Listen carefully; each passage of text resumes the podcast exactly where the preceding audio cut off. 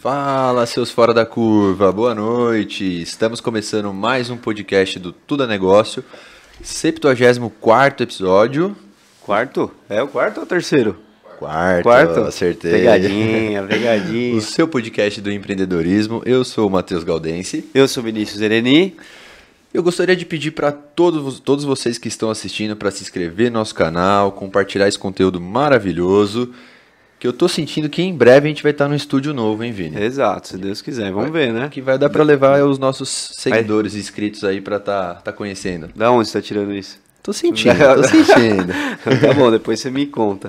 O... 74 episódio, né? Caminhando aqui, mais de 7h37, hein? Conseguimos mais uma. Sempre segunda-feira, 7h37, estamos aqui. Não se esqueça de se inscrever no nosso canal, dar um joinha no vídeo, comentar. É, quem escuta no Spotify, que tem uma galera que acompanha, sempre falo isso daí, né? A galera do Spotify ela tá sempre firme, fiel. Não esqueça de dar avaliação, cinco estrelas lá pra gente no Spotify também. Em breve o Nicolas vai pôr a gente no Deezer lá também, né, Nicolas? Certo? Todas as plataformas, Google Podcast, cortes em todas as plataformas também, Kawaii, LinkedIn, TikTok, que mais? Tudo, né? Também tudo. Facebook, procurar, tem a gente. QR Code na tela do nosso Instagram para acompanhar. Finalmente começamos as visitas das empresas. Exato. Quarta-feira tem conteúdo lá, né? Quarta-feira tem conteúdo visitando a empresa de um de nossos convidados aqui. E toda quarta-feira vai ter, né? Visita agora? Podemos visitar de vocês? Podem, Aí, ó. com certeza. Aí, ó, já tem visita marcada. Então acompanhe lá que o conteúdo tá ficando muito legal. Para quem gosta de ver bastidor do negócio, às vezes a gente só vê ali as postagens bonitas, o dia a dia corrido, mas quer ver o bastidor, a gente vai mostrar, né? Sem dó. Exatamente. Esse é o objetivo. Exato. E mais algum recado que tem que mandar? Cara, do Instagram, né? Que a gente tá bem ativo agora, pessoal, de novo aqui, ó, segue ali, acompanha os Reels e vão comentando aí, vão ajudando a gente, que é difícil esse mundo aí de influencer, mas tamo lá. Exato. E mandem perguntas aí para esse bate-papo para quem gosta do mercado de vestuário, confecção. Hoje vai ser um baita bate-papo, marca, conceito de marca, construção de marca. Branding, que conversamos no último. Exato, falamos, fizemos confusão, né, com a Rafa e com o Felipe Jacoto, falamos muito de marca. Agora a gente vai ver na prática aqui que nossas convidadas construíram um negócio bem legal, né? E trabalham forte o branding, pelo que eu tava acompanhando, cara. Exato. Então, vamos lá. Hoje a gente vai receber aqui as irmãs Marcolinas, posso chamar assim? Pode, pode chamar. São quase gêmeas. e sabem aquela história, vou olhar até pra câmera, aquela história clichê de irmãs patricinhas com dinheiro do pai? Não tem nada a ver com elas, pessoal. Por isso que elas estão aqui para conversar com a gente, que a história delas é muito legal. Eu tava dando uma olhada lá, elas começaram em 2011, nas férias da faculdade como sacoleiras. É isso mesmo Exato. foram crescendo e o objetivo, pelo que eu tava vendo, era vender roupas bonitas, de qualidade assim, a preço justo, né, que era difícil principalmente para estudantes na época, que era o caso de vocês. E foi crescendo. Quem, por favor, dá um, o Instagram delas tá na tela, né? Para quem tá Ele vendo, vai colocar na hora que apresentar aí. Coloca aí, ou vê pelo link ali, cara, pra vocês verem como elas trabalham, porque só de olhar pelo Instagram já dá pra ver o atendimento, a humanização, Detalhes, falou, assim, né? os detalhes, que pra mim esse foi é um dos maiores segredos, assim, tô conhecendo agora a marca, mas eu imagino desde 2011, fazendo atendimento, tendo essa energia, duas irmãs trabalhando, elas foram conquistando um baita mercado, ano após ano, chegaram a ter duas lojas físicas, e hoje vendem para todo o Brasil 100% online, tem a confecção própria que se chama Mundo Marcolina. Tem muita coisa aqui, mas eu vou deixar vocês contarem um pouco mais agora. Sejam muito bem-vindas, Estela e Isabela Guerrato, do Mundo Marcolina. Boa, muito bem-vindas. Muito obrigada pelo convite, a gente ficou muito feliz. Inclusive porque foi uma cliente nossa que indicou para vocês, e isso é muito importante pra gente porque é um reconhecimento. E acredito que principalmente porque o nome me chamou muita atenção porque tudo é negócio. O nosso negócio realmente veio de uma história muito difícil e quando você tem um bom olhar empreendedor ou quando você tem um bom olhar para a situação que acontece na sua vida, você consegue, mesmo no momento mais difícil, transformar num belo negócio, que foi o nosso caso. Então, longe de ser uma história de patricinhas, a gente conseguiu construir uma história bem bacana ao longo desses 12 anos. Ralaram muito, né? Muito, mas valeu a pena. É tá isso, valendo. tá valendo, Parabéns. exato. Tem caminho pela frente. Vocês entenderam a brincadeira, né? Exato. É, isso é muito comum de se escutar, né? Depois que já tá. O negócio começa a caminhar, ah, mas só conseguiu porque o pai ajudou. Foi sorte. É, que a mãe ajudou, né? Mas é normal. Antes de mais nada, eu, eu queria presenteá-las para que elas Bem lembrado. possam tomar água na nosso presente. Estela. Eu. tá. Desculpem, que é muito Mas parecido. é muito parecido. São quase gêmeas, gente, eu falei. Nossas parceiras da Bloom Gift mandaram aí pra gente, sempre aqui com a gente acompanhando o nosso podcast. Esse daí é novidade. Se você quiser É. ler depois ou quiser Ok, ler agora, fica à ok. Mandaram uma vontade. cartinha aí pra vocês. Bloom Gift personalizados, pra vocês nunca esquecerem dessa conversa e acompanharem. Ah, nome. É. Exato. Obrigada, amei. Amei, muito Jamais obrigada. esquecerem desse momento que estiveram aqui conosco. É, Exatamente. Pode deixar lá no Primeiro escritório. podcast, né? Aí, ó, tá vendo? Você ficou sabendo? O primeiro podcast delas é aqui com a gente. Exatamente. É mesmo? É. Ó, fiquei, eu achei que já tinham ido. Agora tá registrado aqui, Aí, essa ó. caneca. Boa, pode usar já, se vocês já quiserem, tá? Pode? Ah, então Mas se não pronto. quiser também, não precisa. Fica a critério de Ficou vocês. bonita a branca, eu gostei, gostei da Nossa. branca aí, Bloom Gift. Manda uma branca aqui pra gente isso, eu também vou querer agora, hein? A produção também tá querendo, viu, Bloom Gift? Não queria falar não, mas Já cobra a gente. Mais um merchan, né? Se vocês precisarem, tem vários tipos de Personalizados, brinde, brinde. exatamente, eles fazem para Muito empresa, legal. parceiro, tudo mais.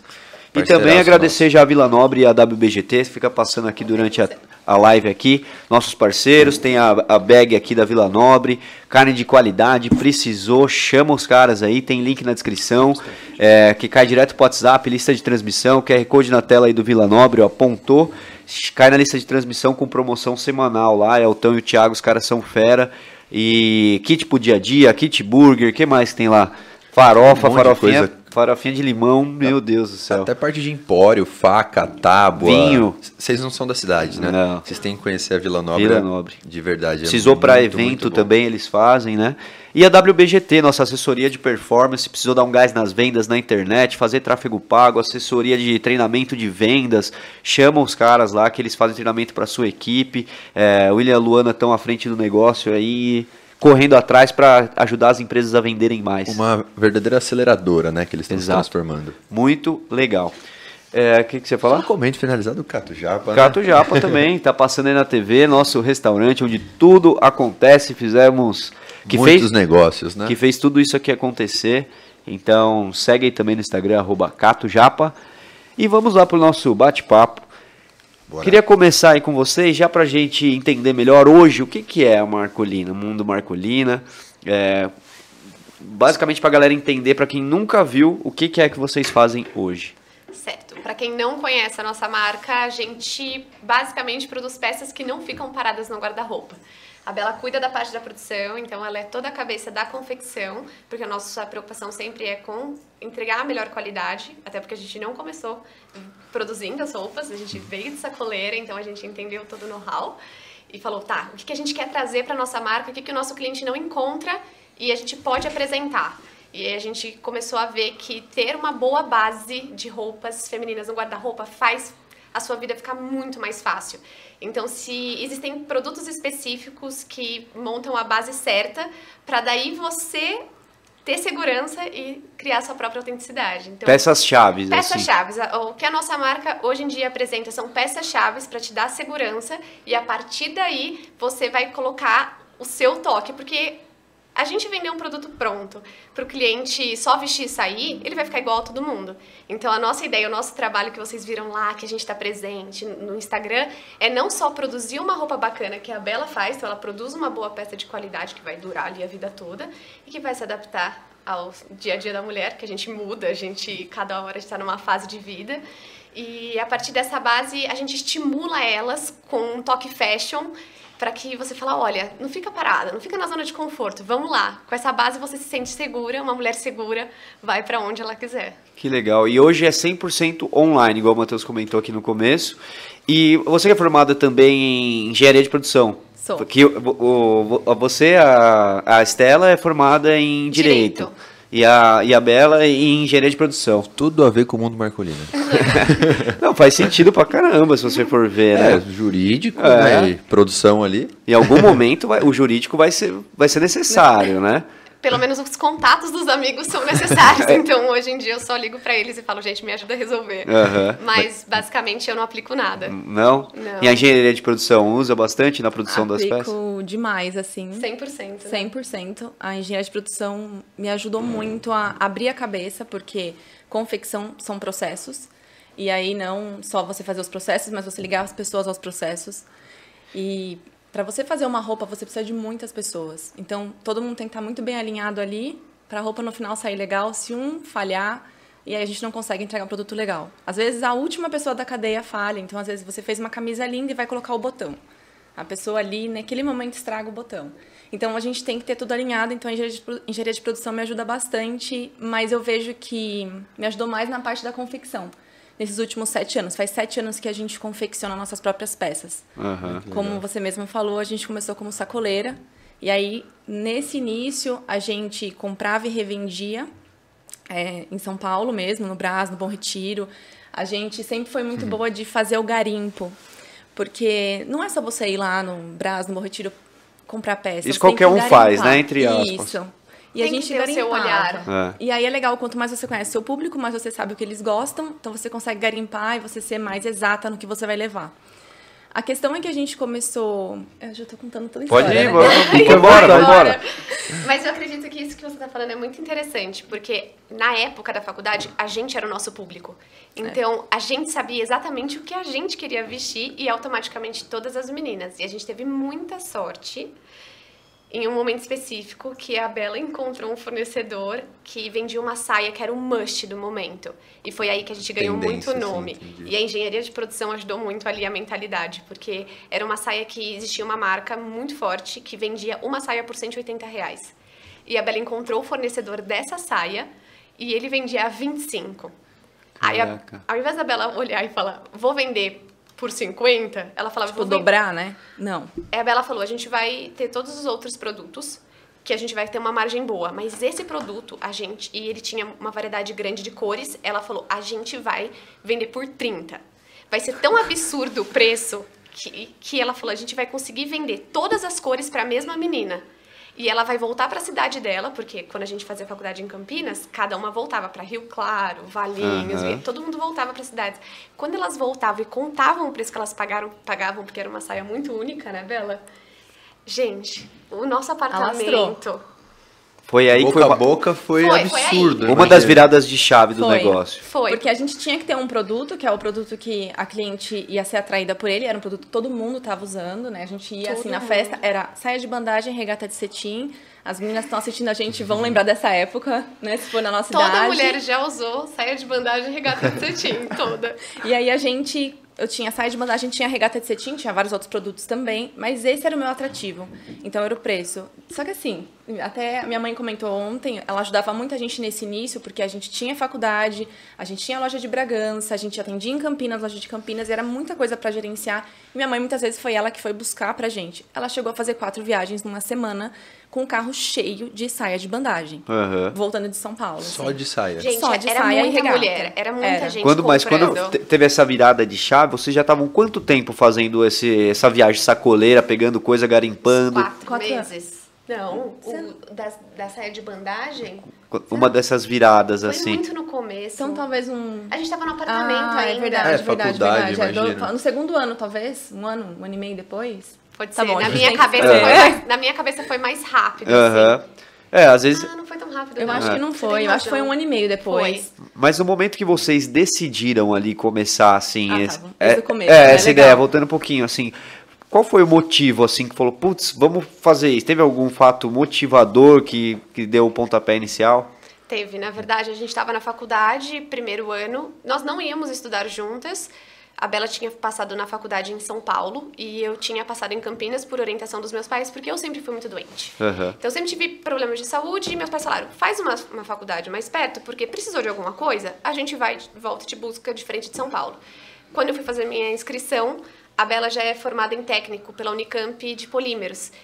E a coordenadora do curso ficou encantada pelo conhecimento que ela já tinha em ferramentaria, chão de fábrica, tudo que ela já tinha de bagagem, falou: menina, vem, vem estudar com a gente.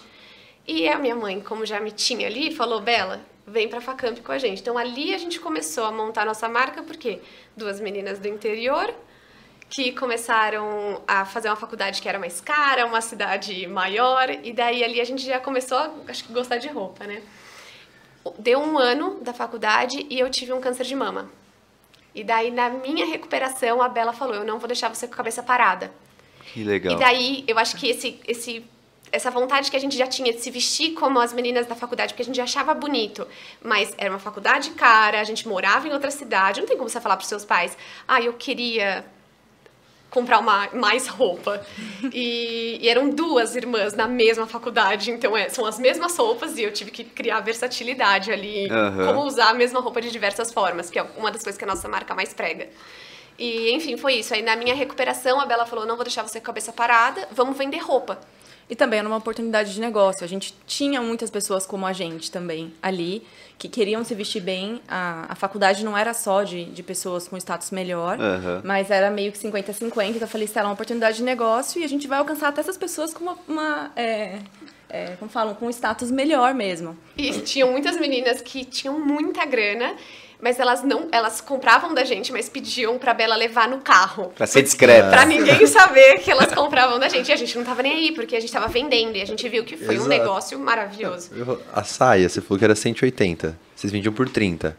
Uma dava pra comprar seis. Uhum. Elas, elas então, compravam tipo, seis, porque eu precisava aumentar o, meu... o, ticket médio, entende? Hum. E querendo ou não, eu usava esse produto como um produto que eu tenho certeza que a pessoa vai sair de lá com uma saia de bandagem e ela vai falar para as pessoas porque a nossa marca é barata, nossa marca sempre foi com preço justo. Uhum. Eu falei, então eu quero colocar isso na cabeça dela. Nossa marca é, desculpa, eu tava longe. Pode puxar o microfone se quiser, um pouquinho. Nossa marca tem um preço justo e aí é uma peça que ela ia usar muito, muito, muito, ela ia ver a qualidade e ia lembrar sempre da gente né? E, e além disso também ela poderia levar mais peças. Então a pessoa ia levar a peça dela, ela também levava uma saia de bandagem. Não levava uma não, ela levava uma cinco. Tinham 16 cores. Muito interessante então... essa estratégia, porque a pessoa, em vez de pegar só uma saia com 180 reais, ela poderia pegar cinco itens e gastar os mesmos 180 reais. Exatamente. E baita visão, meu, porque às vezes no começo eu até achei que você ia falar que ia tipo, botar um valor um pouco abaixo para ganhar dinheiro, tudo, só que você falou, meu, não, vamos fazer nosso nome, vamos abrir mercado, não. tipo, vamos estourar. Assim. Eu acho que 80% das pessoas que, empreendedores, empreendedores que vão começar um negócio, talvez pensariam dessa maneira, né? E aí que vira um negócio disruptivo, né, realmente, porque tipo, todo mundo fala, pô, dá pra vender por 120, né? Estão vendendo 180, a gente consegue vender por 120, mas já é totalmente ao contrário do que a maioria pensaria, né? É, é que o que a gente pensava é o seguinte, a gente estava ali em Campinas, a gente tinha Facamp, Unicamp, PUC e o NIP também, aquelas. Tinham várias universidades. A gente estava ali no polo. Anhanguera. Anhanguera. Então, eu falei assim: o, nosso foco, né? Eu falava para Estela: o meu foco é a gente é, vestir todas as meninas da faculdade, da nossa idade. A gente tem que atingir a maior parte de pessoas. Como a gente vai alastrar a Marcolina? Porque eu sabia que se a gente alastrasse a Marcolina ali, elas iam levar para a cidade delas é quase que um, um, tráfego pago, só que, tipo assim, sabe? Uhum. Antigamente, que nem entendeu? Existia, nem existia, nem existia. Então a gente fazia o boca a boca. A nossa marca cresceu muito no boca a boca. E deu muito certo a ponto é. do síndico do é. prédio é. que a gente morava convidar a gente a se retirar. Porque nesse momento a gente vendia dentro do nosso apartamento em Campinas. Ah, a gente não tinha loja ainda. e daí a gente falava: Oi, tudo bem? Hoje é o nosso aniversário, então vai vir algumas amigas em casa. Só que a gente já tinha sacola na época, sacola da nossa marca, a gente já tinha tudo com logo. Então a galera entrava e saía com sacolinha. Até que um dia ele chegou e falou, meninas. Vocês faziam aniversário todo dia? Vocês estão loucos? E começou meia-noite e meia, as meninas ligavam, sabiam que a gente tinha a loja montada, e elas ligavam e falavam, eu preciso de roupa. A festa é agora, e a gente Nossa, falava, vem. E a gente, e a gente adorava, estouro. porque era muita gente. Imagina você fazer um sucesso numa cidade e fazer o seu negócio acontecer. E na festa e você vai ver, ah, estão usando Marcolina. Era só Marcolina, pra gente era uma delícia. Uhum. E, enfim, daí foi bom porque eu acho que é esse momento que você é convidado a. E aí, vai crescer ou é não? Uma profissionalizada no negócio. E daí né? a gente, beleza, a gente vai ter que investir. E daí a gente pegou e fez o primeiro investimento na primeira sala em Campinas pra gente começar a atender. E daí muda o cenário. É, nesse ponto a gente já tinha loja física em Bragança rodando Exato. com funcionário. Ah, tá. Ah, e com o apartamento ali ainda no fluxo. É, porque. É Imagino como era bom, né? Tá fazendo faculdade, apartamento, tá envolvido com o pessoal ali. Exato, e a nossa faculdade era integral. Então, basicamente, a gente estudava das 8 às 5, atendia as meninas pós esse horário e a gente conseguia ir para São Paulo 3 horas da manhã para a gente pegar com os fornecedores certos as, as, roupas que a gente já queria. Eles só jogavam no carro e a gente voltava porque 8 horas eu estava sentada na frente do meu professor para aprender e a Bela idem. E a loja física também já rolando. Já, já, mas a gente tinha um amigo muito bom, que é o Guto. Temos ele ainda. Temos ele ainda. e o Guto trabalhava em São Paulo. E a gente falou, Guto, quanto você ganha em São Paulo? Ele trabalhava na IOTS, Oscar Freire e tal. Uhum. Ele falou, quanto ele ganhava, a gente falou, a gente paga o que você ganha Quiser. aí. É. E vem. Pra e daí, tocar a loja. E o Guto veio e foi nosso braço direito por muitos e muitos anos. Porque ele, meu, espetacular. Não, e nessa rotina vocês nem conseguiam ir tanto na loja, imagina. Não. Nem conseguia ir, Era eu sábado, acho, né? sábado a gente conseguia. E eu sempre gostava do atendimento físico e eu não acreditava no online. Eu sempre tive uma visão muito mais humana, de toque, de conversa. E a Bela já tinha a visão, assim, empreendedora, eu vou vender pro mundo. E eu não tinha. E a Bela falava, a gente vai ter um site. Tanto que o nosso site foi muito... É, cedo, né? A gente tinha. É, a gente demorou dois anos e meio, mais ou menos, e a gente já começou a vender online. Então, assim, só pra. É, a linha do tempo. É, a linha né? do tempo, é. A Estela teve o câncer. E aí, na recuperação dela, nós abrimos o CNPJ. Eu já comecei com o CNPJ certinho desde o começo. Então, a gente. Tanto Muito que era bom. difícil. A gente, com o CNPJ, ia na empresa lá em São Paulo para comprar. Tinha gente que não queria vender pra gente, que a gente era muito nova, o pessoal não acreditava. A gente passou por isso. É. é. Essa Nossa. cara de menina. Cadê, cadê o dono pai? da empresa? Não tá aí? Cadê? Né? Exato. Era difícil. A gente já recebeu vários nãos, assim. E, enfim, era pra quem a gente vem. É, a gente escolhe. Gente... Voltando. É, pra...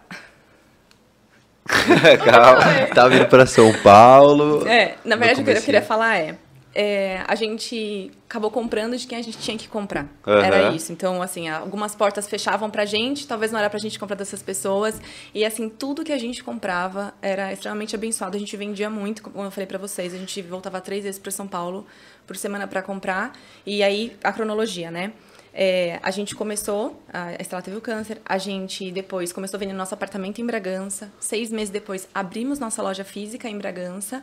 E aí a gente ficou aí uns, uns dois meses sem ninguém. Chamamos o Guto para trabalhar. Se eu estiver errado, você me corrige. Sim, tá certo. E a gente chamou o Guto para trabalhar. Um ano depois, a gente abriu nossa loja em Campinas. Então, nesse meio tempo, a gente vendia em Bragança, é, ali já na loja, mas em Campinas, no nosso apartamento em Campinas. Entendi. A gente conseguiu ficar um ano em Campinas no apartamento. Não Sim. foi isso, mais ou menos? Foi. E aí, nesse síndico... Pirou. Aí e foram aí? pro ponto físico. Então. Aí ficaram com duas lojas físicas e nesse momento surgiu o online também. Surgiu online. Aí depois que a gente abriu Campinas, deu uns seis meses, a gente abriu o online. E aí, assim, eu falava pra Estela, Estela, a gente vai vender pro mundo, a gente não vai vender só para essas pessoas, a gente tem que alcançar mais pessoas. E eu falava, não.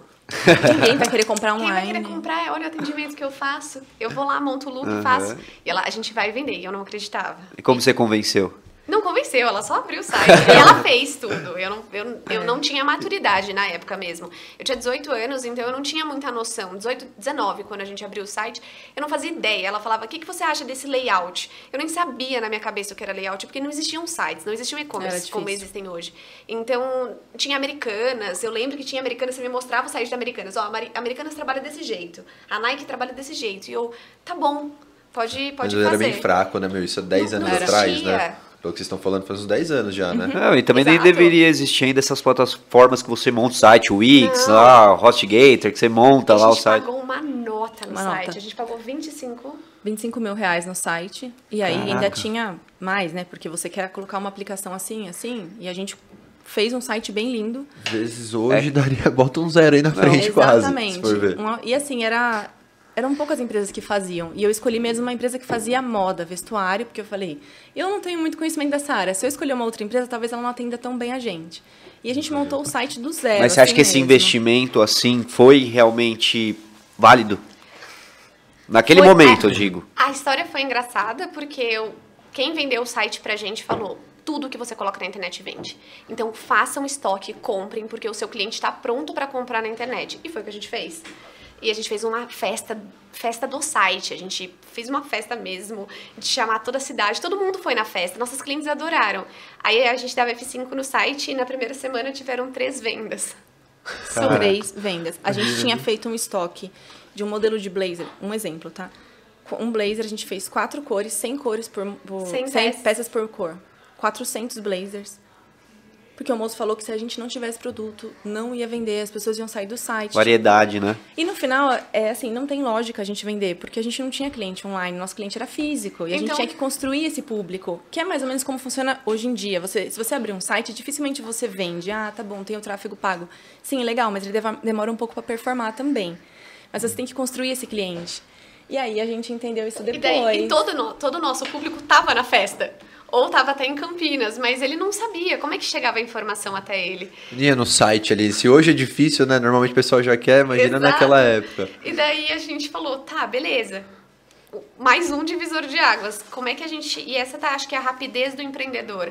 A hora que você olha aquele problema, eu tenho 400 blazers no meu estoque, fora os outros produtos, eu investi tanto nesse site, como é que eu vou fazer as pessoas irem até o site? E aí a gente começou a ensinar as pessoas a irem até o site. Então, quando eu vendi em Campinas, eu falava, sabe essa saia que você gostou? A pessoa falava, vai, não vou levar agora. Fica tranquila, tem no site. A hora que você pensar que você precisava, putz, se eu tivesse aquela saia, ia me ajudar, você entra no meu site e compra. Entendi. E daí a gente começou a, a Educar, né? educar Site. o cliente de que você pode comprar. Ah, mas eu tenho dúvida de tamanho. Aí eu, eu criei um método de com as medidas, eu falava, me passa essas medidas. O cliente me passava as medidas e eu falava, pega tal tamanho.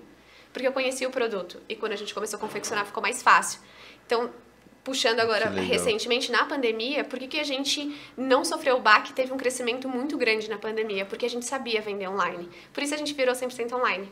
Por isso que a gente não Entendi. tinha. Quando deu a pandemia, a gente falou: fecha a loja física, foca no online porque a gente é boa, a gente sabe do que a gente está falando porque a gente se preparou. Igual vocês se prepararam, vocês já tinham um delivery. Então, quando a gente chegou ali, a gente falou: cara, medir. Hoje em dia existe um sistema que chama Size Bay, que a gente tem no nosso site. E o, o sistema faz o que meu cérebro fazia antes. É. Então, ele pega as medidas e fala: pega o tamanho P. Ah, Pega sei, o tamanho sei. M. Ah, Mas ele antes- sugere pro Ele cliente. sugere. Antes eu fazia isso, só que fazia Um por um. um por um, cliente por cliente. No Mas funcionou, eu consegui Aham. vender muito desse Baita jeito. diferencial, Porque você né? passa a segurança pro cliente. E tá aí o problema do online. As pessoas falam, ah, eu quero vender. Mas o que, que você faz para você vender? Você dá segurança pro seu cliente? Você sabe do que você tá falando? E é por isso que a gente começou a produzir. Aham. Porque a gente vendeu uma calça, desculpa rapidinho. Pode a falar. gente vendeu uma calça para uma cliente, esse foi o start, assim, da gente falar, chega. E a cliente comprou uma, uma calça pro aniversário de dois anos da filha dela. E a hora que ela baixou pra falar com a criança, abriu a calça dela no meio. E não era produção nossa. Você Chato. confia na... Só que compraram de vocês. Então... A responsabilidade- é, é minha, porque eu confiei na palavra da marca, eu tô revendendo aquela marca e daí a gente mais um divisor, assim. Eu acho que é essa rapidez, Nossa, tá? marcou tanto assim pra você lembrar exatamente da. Lembro, e eu lembro muito das clientes. E, mas como é que foi? Conseguiram contornar essa situação na hora? Foi um. Porque cliente raivoso é uma situação que a gente tem que dar uma esquiva ali, conseguir. é, nem sempre tem a razão, mas a gente tem que fingir que ele tem. Nesse caso, até ela tinha, né? Mas, Muito. Mas deu contem 100% aqui como de- vocês resolveram isso daí, que é, é interessante. A gente deu 100% de razão pra ela. A gente falou, você tem total razão de ficar chateada, porque é uma situação inadmissível. E a gente comentou com ela, a gente já tá querendo produzir peças da nossa própria marca, justamente pra gente ter segurança de colocar o nosso sobrenome, porque a marca leva o nosso sobrenome, e para que isso nunca mais aconteça. A gente pediu enormes desculpas, que ela poderia trocar por qualquer outra mercadoria, e que a gente estaria à disposição e que a gente não tinha. Além das nossas desculpas e oferecer outro produto para ela, como Voltar aquele momento. voltar aquele mas- momento.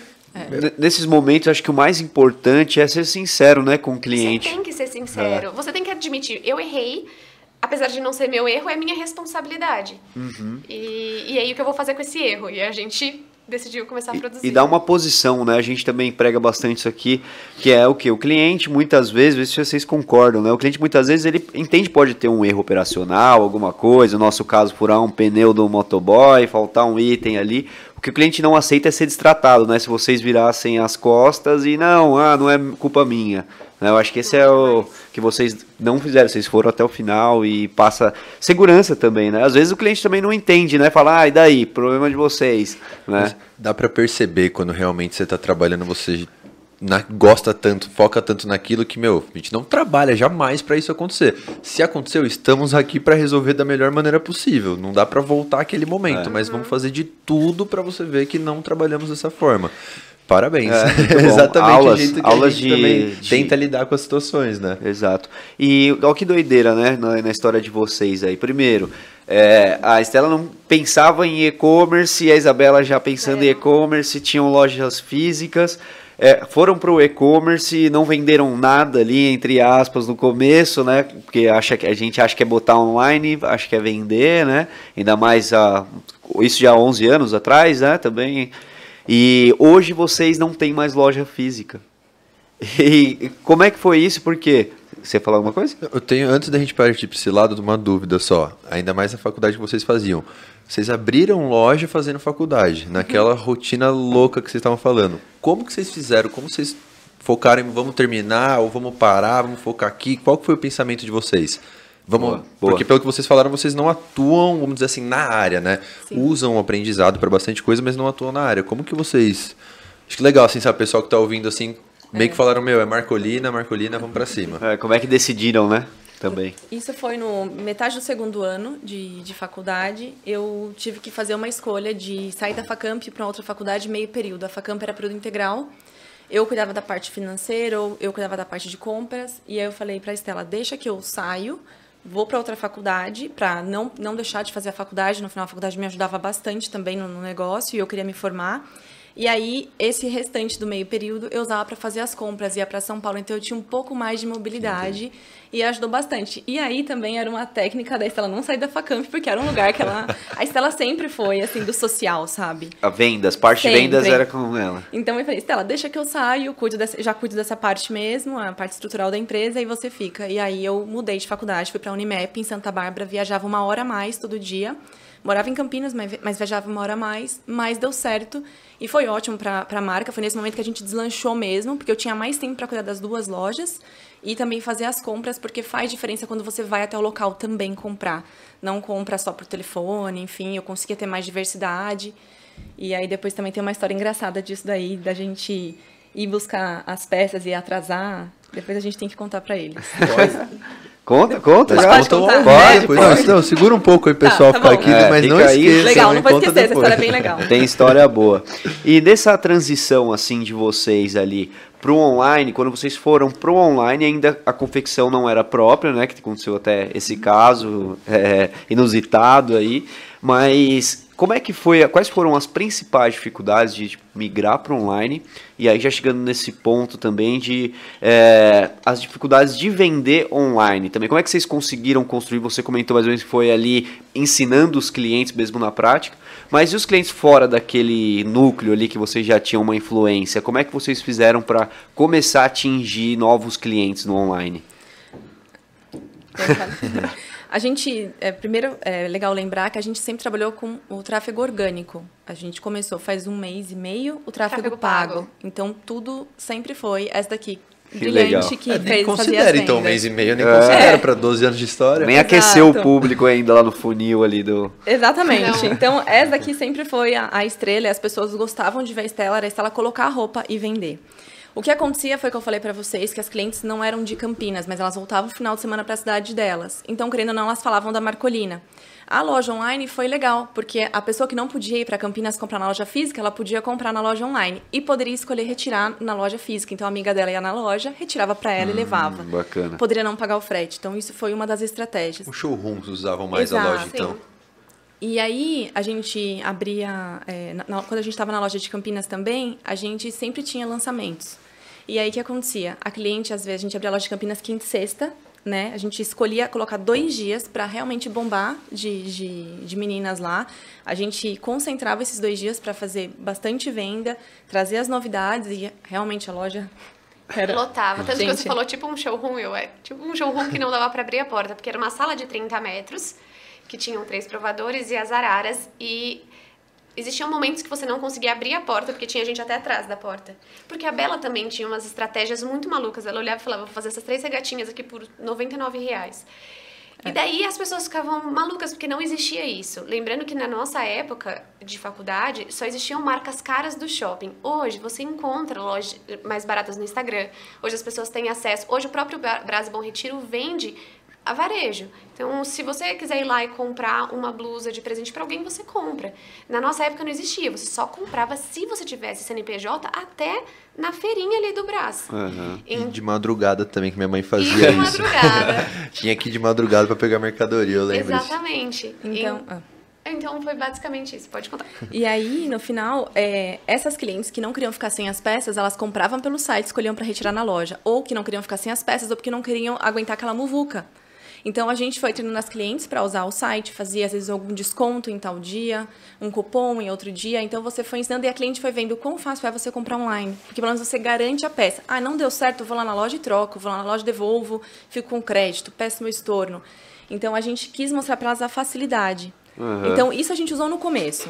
E foi Foram bom naquela época, eu também imagino, porque hoje, online, todo mundo sabe que dá pra comprar. Só que, meu, eu lembro 10 anos atrás, tipo, então, minha mãe não. Cartão na internet é perigoso. Não, né? Tipo, tinha um. Então, você tem uma loja física, você já, meu, tem o site, tem a loja, são as meninas, vai passando mais confiança, mais credibilidade para as pessoas. Isso é um mundo né? pré-pandemia que ninguém imaginava que poderia fazer compras com segurança online. Sim. Eu acho que nessa mesma época deve ser a época que Canui começou a chegar forte, né? Canui viu elas, eu acho. É, comentar assim, porque promoção aí para conseguir fazer. Eu, eu, lembro desse momento que foi uma da internet que foi realmente uma virada de chave antes da pandemia, né? Que foi como quando começou a chegar essas, essas lojas Canui que vendia três camisetas por tanto e começou a criar um hábito novo também ali de consumo online, né? Isso faz bem, se eu não me engano, né, gente? Também não tenho noção muito sim de tempo, mas quase certeza que faz menos de 10 anos quando vocês abriram o site, até americanas, vira marketplace, que é. antes era só um sitezinho aí que uhum. começou a virar um pouco mais moda uhum. esse tipo de mercado livre. Falei, pô, Mercado Livre. Pô, a gente vendia no Mercado Livre em 2015, 2014. 2014, 2015. É.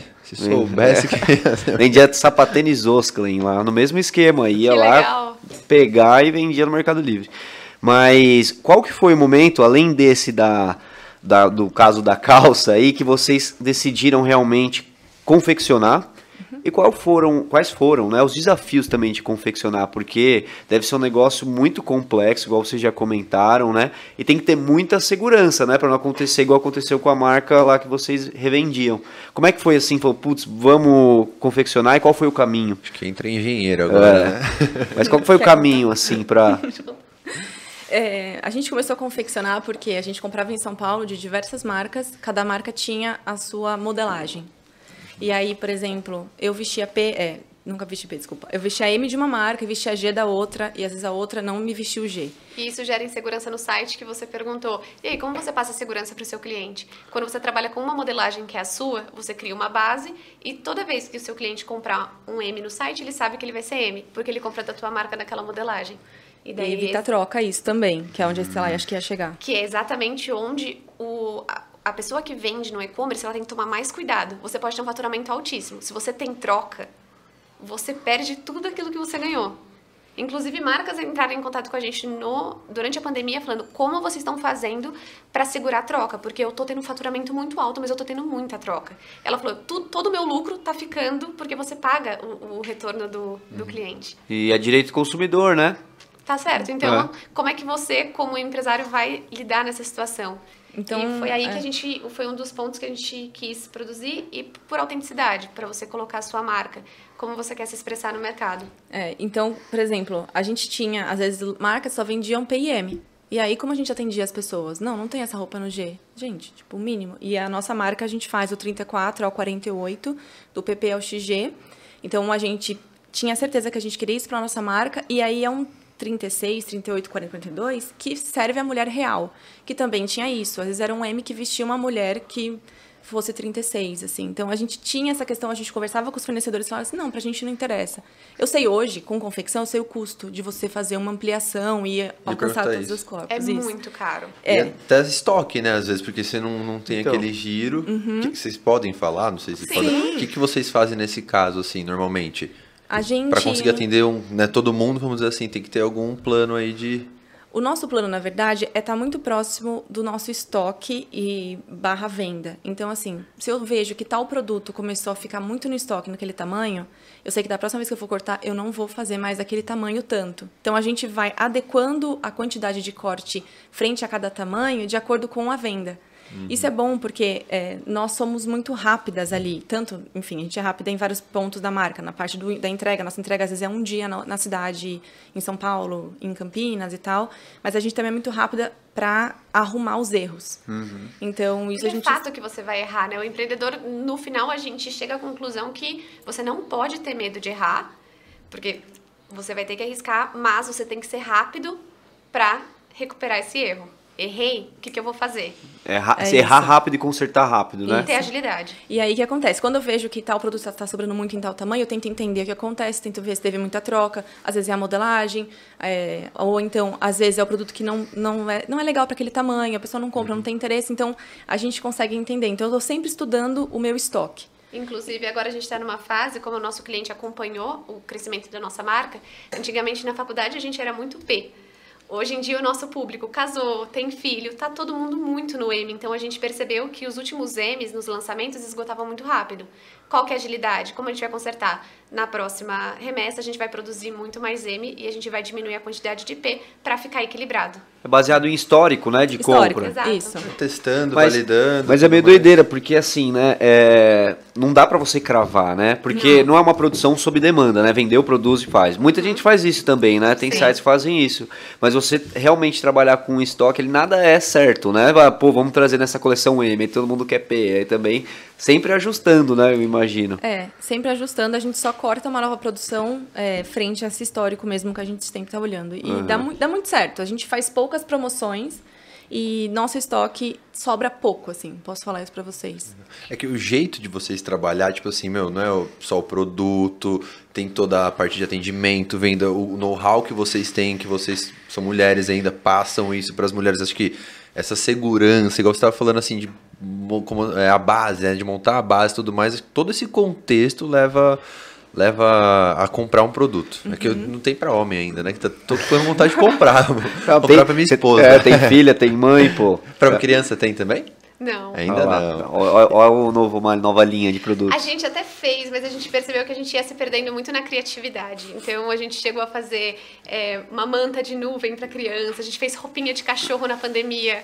Mas legal. daí a gente pira nas ideias, porque nós somos muito criativas, mas a gente percebe que no empreendedorismo muitas vezes você tem que manter o foco. então, focar, é. o que a gente fez foi, tá, a gente está abrindo muito leque e o nosso futuro da marca é diminuir um pouco mais esse leque e se tornar mais especialistas em, em, produtos específicos que a gente já sabe que vendem muito bem, que montam aquela base que eu te falei. Uhum. Uma vez que você monta a base no guarda-roupa da mulher e você dá o caminho para ela, ela segue. Entendi. Então, essa é, esse é o nosso foco para o futuro agora. Que legal, é muito bacana, tipo assim, que você fica nítido nessa conversa o propósito real, né? Tipo assim, não precisa ter um milhão de roupas. E, e, e transpor isso para o cliente também, né? Gera uma, uma conexão, né? Porque você não precisa ter um milhão de roupas, usa essa, essa, essa. Eu acho que vocês trabalham isso muito bem lá também no Instagram, nas redes de vocês. Mas ao longo do caminho, imagino eu que já teve alguns, bastantes outros produtos que vocês foram colocando, testando, validando até chegar nesse funil aí, né? Foi. A gente tem uma linha é, que a gente chama de linha clássica da nossa marca. São produtos que eu nunca consegui tirar de linha. Por exemplo, a gente tem uma calça, é a nossa calça Flare, Tássia. E, meu, faz sete anos que eu produzo ela. Eu falo, gente, ainda tem gente que quer? Sim, tem muita gente que quer. não sai de moda, Não né? sai. E, assim, eu coloco no site, aqui nem precisa fazer propaganda. Ela esgota. Vende. Então, assim, ela, o nosso blazer Bela. Então, a gente tem, a gente criou uma linha clássica, que são peças, como a Estela falou, peças atemporais, peças que a mulher está se sentindo confortável, está bem vestida, está pronta para qualquer momento, e aí ela faz parte da nossa coleção. Então elas estão sempre, elas estão sempre na nossa marca. Então a gente colocou elas como linha clássica. Uhum. E aí são Bacana. essas peças aí. Eu ia perguntar sobre o blazer ainda? a gente vai cortar a blazer agora de novo, uma nova remessa. Então... É, não 400, né? Não, ah, não, do outro blazer. Meu, a gente. Eu não lembro como a gente fez exatamente para vender. A gente vendeu. Mas vendeu me em menos de seis meses. Eu, é, a Estela, né? A Estela é, colocou no corpo vendeu. Comercial. Sabe que eu ia perguntar também uma coisa que eu queria que vocês comentassem sobre sustentabilidade. A então. sobra, assim, tipo, tava, não, não cheguei a entender, mas eu tava dando uma fuçada no Instagram, o que, que vocês fazem? Tem alguma ação, tudo mais? Ou não, assim, é descarte, por curiosidade, como que funciona? Muitas pessoas não sabem, mas as sobras de tecido, elas são gigantescas, principalmente em marcas que não programam, que não planejam isso. Então, não sei se vocês já ouviram falar sobre o deserto, no deserto do Atacama, que tem um lixão onde depositam todas as roupas que sobram dessas marcas que falar são nome. mais como fast fashion. Não, jamais falaria o nome, mas marcas de fast fashion ou inclusive marcas de luxo, Grandes ela- marcas, grandes assim. marcas de luxo, ela- muitas vezes elas elas cortam e trituram aquele material para justamente descartar, porque para eles não vale a pena fazer uma promoção. No nosso caso, da nossa marca, a gente preza muito pela sustentabilidade, uma vez que a gente vai desenvolver um novo produto, você que é empresário, você tem responsabilidade sobre o que você produz. Isso é fato. O que você vai fazer co- com isso é a seu cargo. Então, Aham. o que a gente faz por lá? A Bela faz o corte. A- Existe um programa dentro da confecção que ele já faz o melhor reaproveitamento do tecido. Então, fez o melhor aproveitamento do tecido. Ele faz o infesto, né? O infesto para você poder cortar. Não sei se vocês já viram como Não. funciona. Tecido não, mas eu já vi de madeira. Eu acho que é parecido, assim, que você pega um negócio, você fala Você o que você quer, um ele usa 100% aproveitamento. Ah, Sabe, tipo um sim. tiquinho, assim, né? Exato. Só que ainda sobram algumas partes. E, dependendo do encaixe da peça, às vezes sobra um espaço maior. Então, o que a gente faz na nossa marca? Nesses espaços, a gente coloca o molde dos lacinhos, que são lacinhos de cabelo que toda mulher usa, com, so- com o tecido daquele produto. Então, quando a gente envia o produto para cliente, a gente manda o lacinho de presente de reaproveitamento daquela peça. Então, não é descartado e a gente envia aquele produto. É legal. Fora maravilha. produtos que a gente hum, produz que 100% é reaproveitado. Então a gente tem um casaco que chama um casaco carneirinho. A gente faz o corte, o que sobra dele a gente faz necessaire e faz um ecopad de limpeza de pele, que mulher ama skincare. E daí a gente faz uma, é uma, tipo uma rodelinha assim que você limpa a pele, ao invés de você usar algodão e descartar, você usa aquilo e reutiliza várias vezes, é só, é só lavar. E o que ainda sobra de pequenos retalhos, a gente faz enchimento de almofada, a gente faz todo o reaproveitamento possível. E esse é 100% reaproveitado. Aham. O que não é 100%, eu destino para uma empresa. Foi difícil encontrar, mas eu encontrei uma empresa que ela reaproveita o tecido e faz estofado e, Carpete e carpete também. de carro. Que bacana. E isso é vendido ou é doado? Você paga para eles retirarem. Fala- Caraca. Porque é sua responsabilidade, você é um empresário. É a Aham. Mazola Ambiental ou é outra? Não, não, Não, é eles uma fazem sola. enchimento, pô. Não, não, eu queria falar, teve uma que veio que não, não sei se faz para esse setor, né? Que ela faz essa parte de reaproveitamento É, também. Que Mas, legal. mas é interessante porque eles usam esse enchimento. É um, ele, é- eles ganham a matéria-prima, então. Eles ganham, mas de qualquer forma eu entendo. Quando eu entrei em contato e eu soube que você tinha que pagar, eu falei, faz todo sentido, porque na verdade você está produzindo e você está jogando lixo no, no mercado. E eles vêm até a sua empresa, ou eles pelo menos vão fazer o trabalho de reaproveitar por você. Aham. Se é sua responsabilidade, alguém está fazendo o trabalho por você. Como se você pagasse para alguém reaproveitar algo que é seu. Mas, obviamente, pouquíssimas marcas vão fazer isso, Aham. porque custa muito Exato. caro. Então, a Bela precisa ter alguém na empresa só para cuidar de reaproveitamento que não Caraca. gera lucro. Não gera lucro, porque tudo é Aham. mimo. Sim. O lacinho é. Mas enfim. isso já tá no custo da peça, né? Esse lacinho, no caso. Ele tem. Você não tem um custo pra fazer isso, né? Esse laço que vai a mais. Porque já tá no custo da rebarba da peça. Ele tá meio que Até no tem o custo. reaproveitamento, né? Tem, porque você tem que. Você tem que trabalhar a matéria-prima de É. novo, né? Vamos dizer Sim. assim. Fazer um trabalho Mas é mais assim. o tempo da pessoa cortar, entende? Porque ela pega vários retalhos de vários tamanhos diferentes e vai cortando aquilo ali. Então, tem o tempo Mas do o que colaborador. gera não tem custo- preço, na minha opinião. A sustentabilidade, É, tipo assim, não. aí dentro e também Exatamente. pro branding, assim, meu, isso acho que Tem não dois tem lados, preço. né? Tem o custo hora homem, né? Que, que, que, Isso. que- que pesa, né? Mas se souber comunicar isso também, né? Vira um diferencial do marca, é o que a vocês gente, trabalham. inclusive, fez uma oficina há três semanas que a gente convidou clientes para participarem desse processo. E elas mesmas cortaram. A gente ensinou o processo para elas. legal. Elas cortaram e sentaram na máquina para costurar. Foi E muito legal. Foi muito legal, porque foi um convite de um movimento que chama Movimento Fashion Revolution, que é um movimento mundial, na verdade. E a gente recebeu esse convite e a gente, a gente precisava criar alguma coisa pra fazer. Como a gente é muito criativo, a gente falou, não, não, a gente não vai criar só um cartaz ou um post no feed, vamos fazer as clientes fazerem um lacinho, para elas poderem viver mesmo essa experiência. Que massa. E, e aí elas foram, elas fizeram, e elas valorizaram ainda mais o, o fazer de uma peça, né? A costura, o trabalho de uma, de uma costureira, que muitas vezes não é valorizado. As pessoas, ah, nossa, é mais uma peça. Não, dá trabalho fazer uma peça. E está cada vez mais escasso escassa essa mão de obra de costura. Aham. Então aí elas adoraram, né? Elas? A gente fez vários vídeos, assim, de- delas mesmo fazendo, para elas poderem realmente. E elas viram o quanto tecido sobra e o quão importante é essa, esse, esse reaproveitamento do tecido e o quão difícil é fazer uma peça. Elas falam, se é difícil fazer um lacinho que é reto, imagina fazer essa minha blusa. E daí a cabeça delas realmente abriu para um mundo que elas não conheciam. E pra gente foi muito importante compartilhar. Que da hora. Galera tá mandando umas perguntas aí, né? Opa! Mandem mais, galera. Lembrando do super chat. Ativa o galera. superchat aí, ô produção. Não sei se a produção. Ó, mas tem vários comentários, continuem Superchat. mandando aí. E vocês estão hoje vestidas de marcolina. Estamos. É. E hoje a confe- ah, o que vocês vendem no site é tudo confecção própria. Tudo sem exceção. tudo Sem exceção. E voltando um pouquinho na história, como é que foi o momento assim? É, para mim é totalmente diferente. Eu não nunca entrei numa confecção. Quero muito que a gente vá lá conhecer, fazer um, um conteúdo para entender. E Já, já toparam o convite. é, então. E aonde que fica? Campinas mesmo? Em Bragança. Bragança. E como é que foi esse primeiro momento para fazer uma confecção? Por quê? Eu não sei se vocês já no primeiro momento trouxeram isso para dentro, investiram em maquinário, em mão de obra, ou foram atrás de alguém para fazer essa confecção, terceirizaram, né? Como é que foi isso? A primeira peça que a gente fez, a gente fez terceirizado. A gente tem uma pessoa em Goiânia, que é uma amiga de família. Ela tem uma confecção e a gente gostaria de fazer uma blusa. E aí ela desenvolveu pra gente, ela fez e tal, pronto. Só que a gente viu que isso demorava muito. E aí veio com algum detalhe que a gente gostaria de fazer um ajuste, a gente queria trazer mais pra dentro. E aí logo a terceira vez que a gente fez, né, Theo? Porque a segunda vez foi em São Paulo, que a gente fez umas t-shirts. E aí a terceira vez a gente trouxe pra dentro. Comprei maquinário. Eu não tinha noção que maquinário usava para fazer roupa. Não fazia ideia. Era um mundo novo para mim. Não tinha com quem conversar. E, enfim, comprei. Na verdade, não fui eu que comprei, foi a minha mãe, inclusive, que. inve- Legal. Minha mãe sempre incentivou muito a gente, é impressionante. Ela sempre foi aquela pessoa que falou: se você tem vontade, é possível, vai, te ajuda. Ela sempre foi muito suporte pra Aham. gente. E aí ela foi, ela, Isabela, consegui uma máquina aqui, uma reta, uma galoneira, uma overlock, é isso que acho que tem que fazer para você confeccionar roupa. A gente conseguiu uma pessoa, uma modelista, a gente trouxe ela para dentro, isso custa muito, inclusive para quando você começa, mas a gente não tinha know-how e precisava de alguém.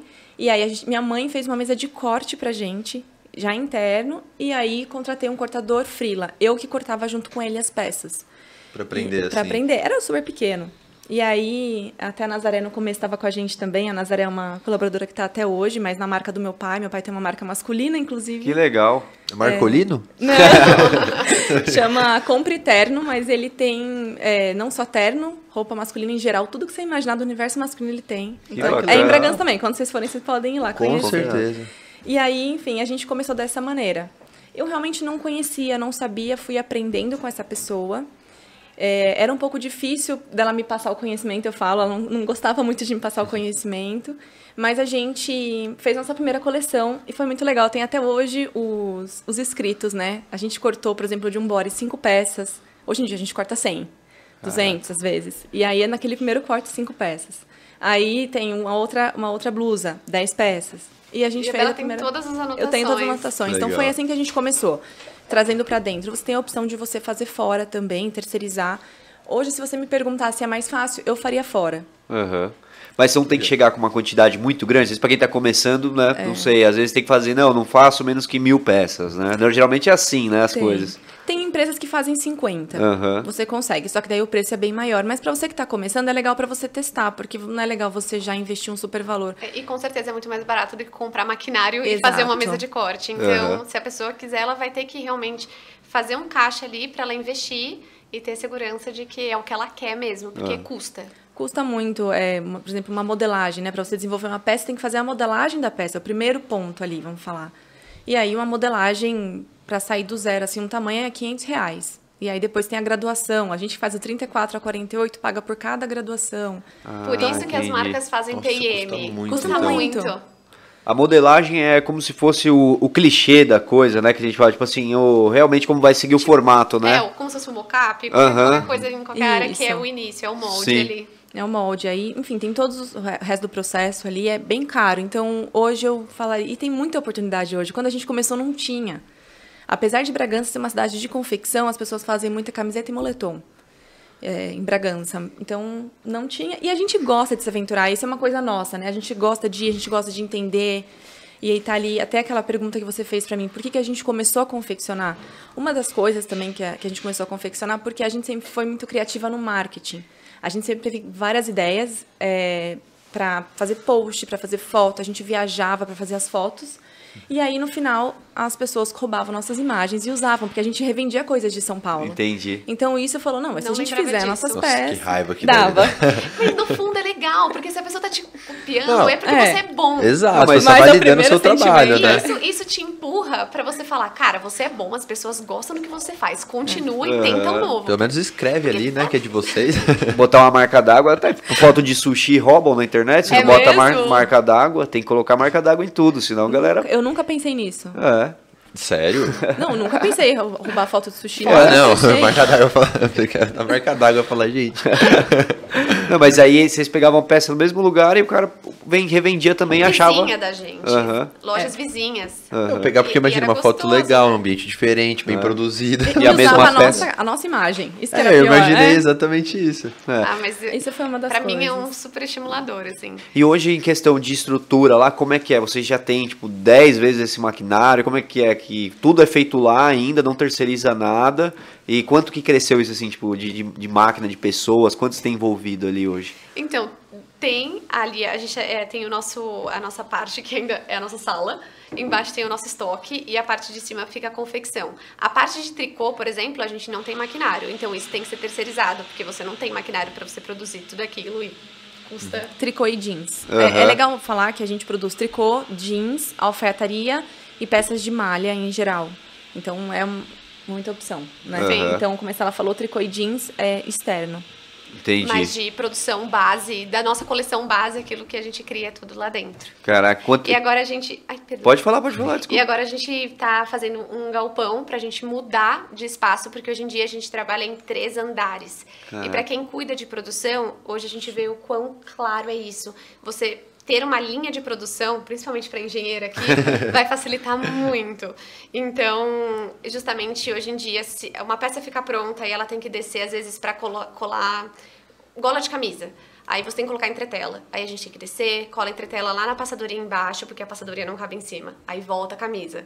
Então fica nesses três andares e fica um. Tem um, um loucura. layout É. de produção um plano, não é? Uma planta Exato. realmente, né? De... É uma linha de produção que faz o, né, uma engrenagem assim pra rodar. Mas, mas é assim, né? Ajustando, né? Não tem como adivinhar como vai ser, né? Não Até tem. botar em Mas prática. eu ia falar, isso acho, que- eu acho que é uma das coisas mais gostosas assim, do empreendedorismo. Que você começa com aquilo lá, igual se fosse meu, um negocinho antigo, fazendo, cortando cinco, de repente, quando você pega, muda assim, que você, nossa, agora vai começar, você já sabe como fazer. Aí você pega uma ferramenta, um ambiente, um equipamento, puta, aí dá um, dá um gás muito grande, E né? o mais legal que eu imagino que deve ser é, para Isabela que fez engenharia de produção é quando você começa a juntar a teoria com a prática, né? Porque Sim. ali as coisas começam a fazer sentido, né? Faz. E, e eu acho que isso é, é legal a gente é, comentar. Mas o que eu ia falar também, que eu tenho uma, uma parte interessante, que é tendência, né? Isso eu acho que deve ser uma dificuldade grande para vocês ou não, mas é um desafio, né? É, enxergar novas tendências. O que que o público vai gostar daqui um ano, dois anos, três anos? Inverno, frio tá meio louco. No inverno faz calor, no, no verão faz frio. Como é que vocês se é, programam para isso? Tem algum método de, de enxergar as novas tendências? Eu acredito que, como a gente já conhece muito bem o nosso público, como a gente trabalha.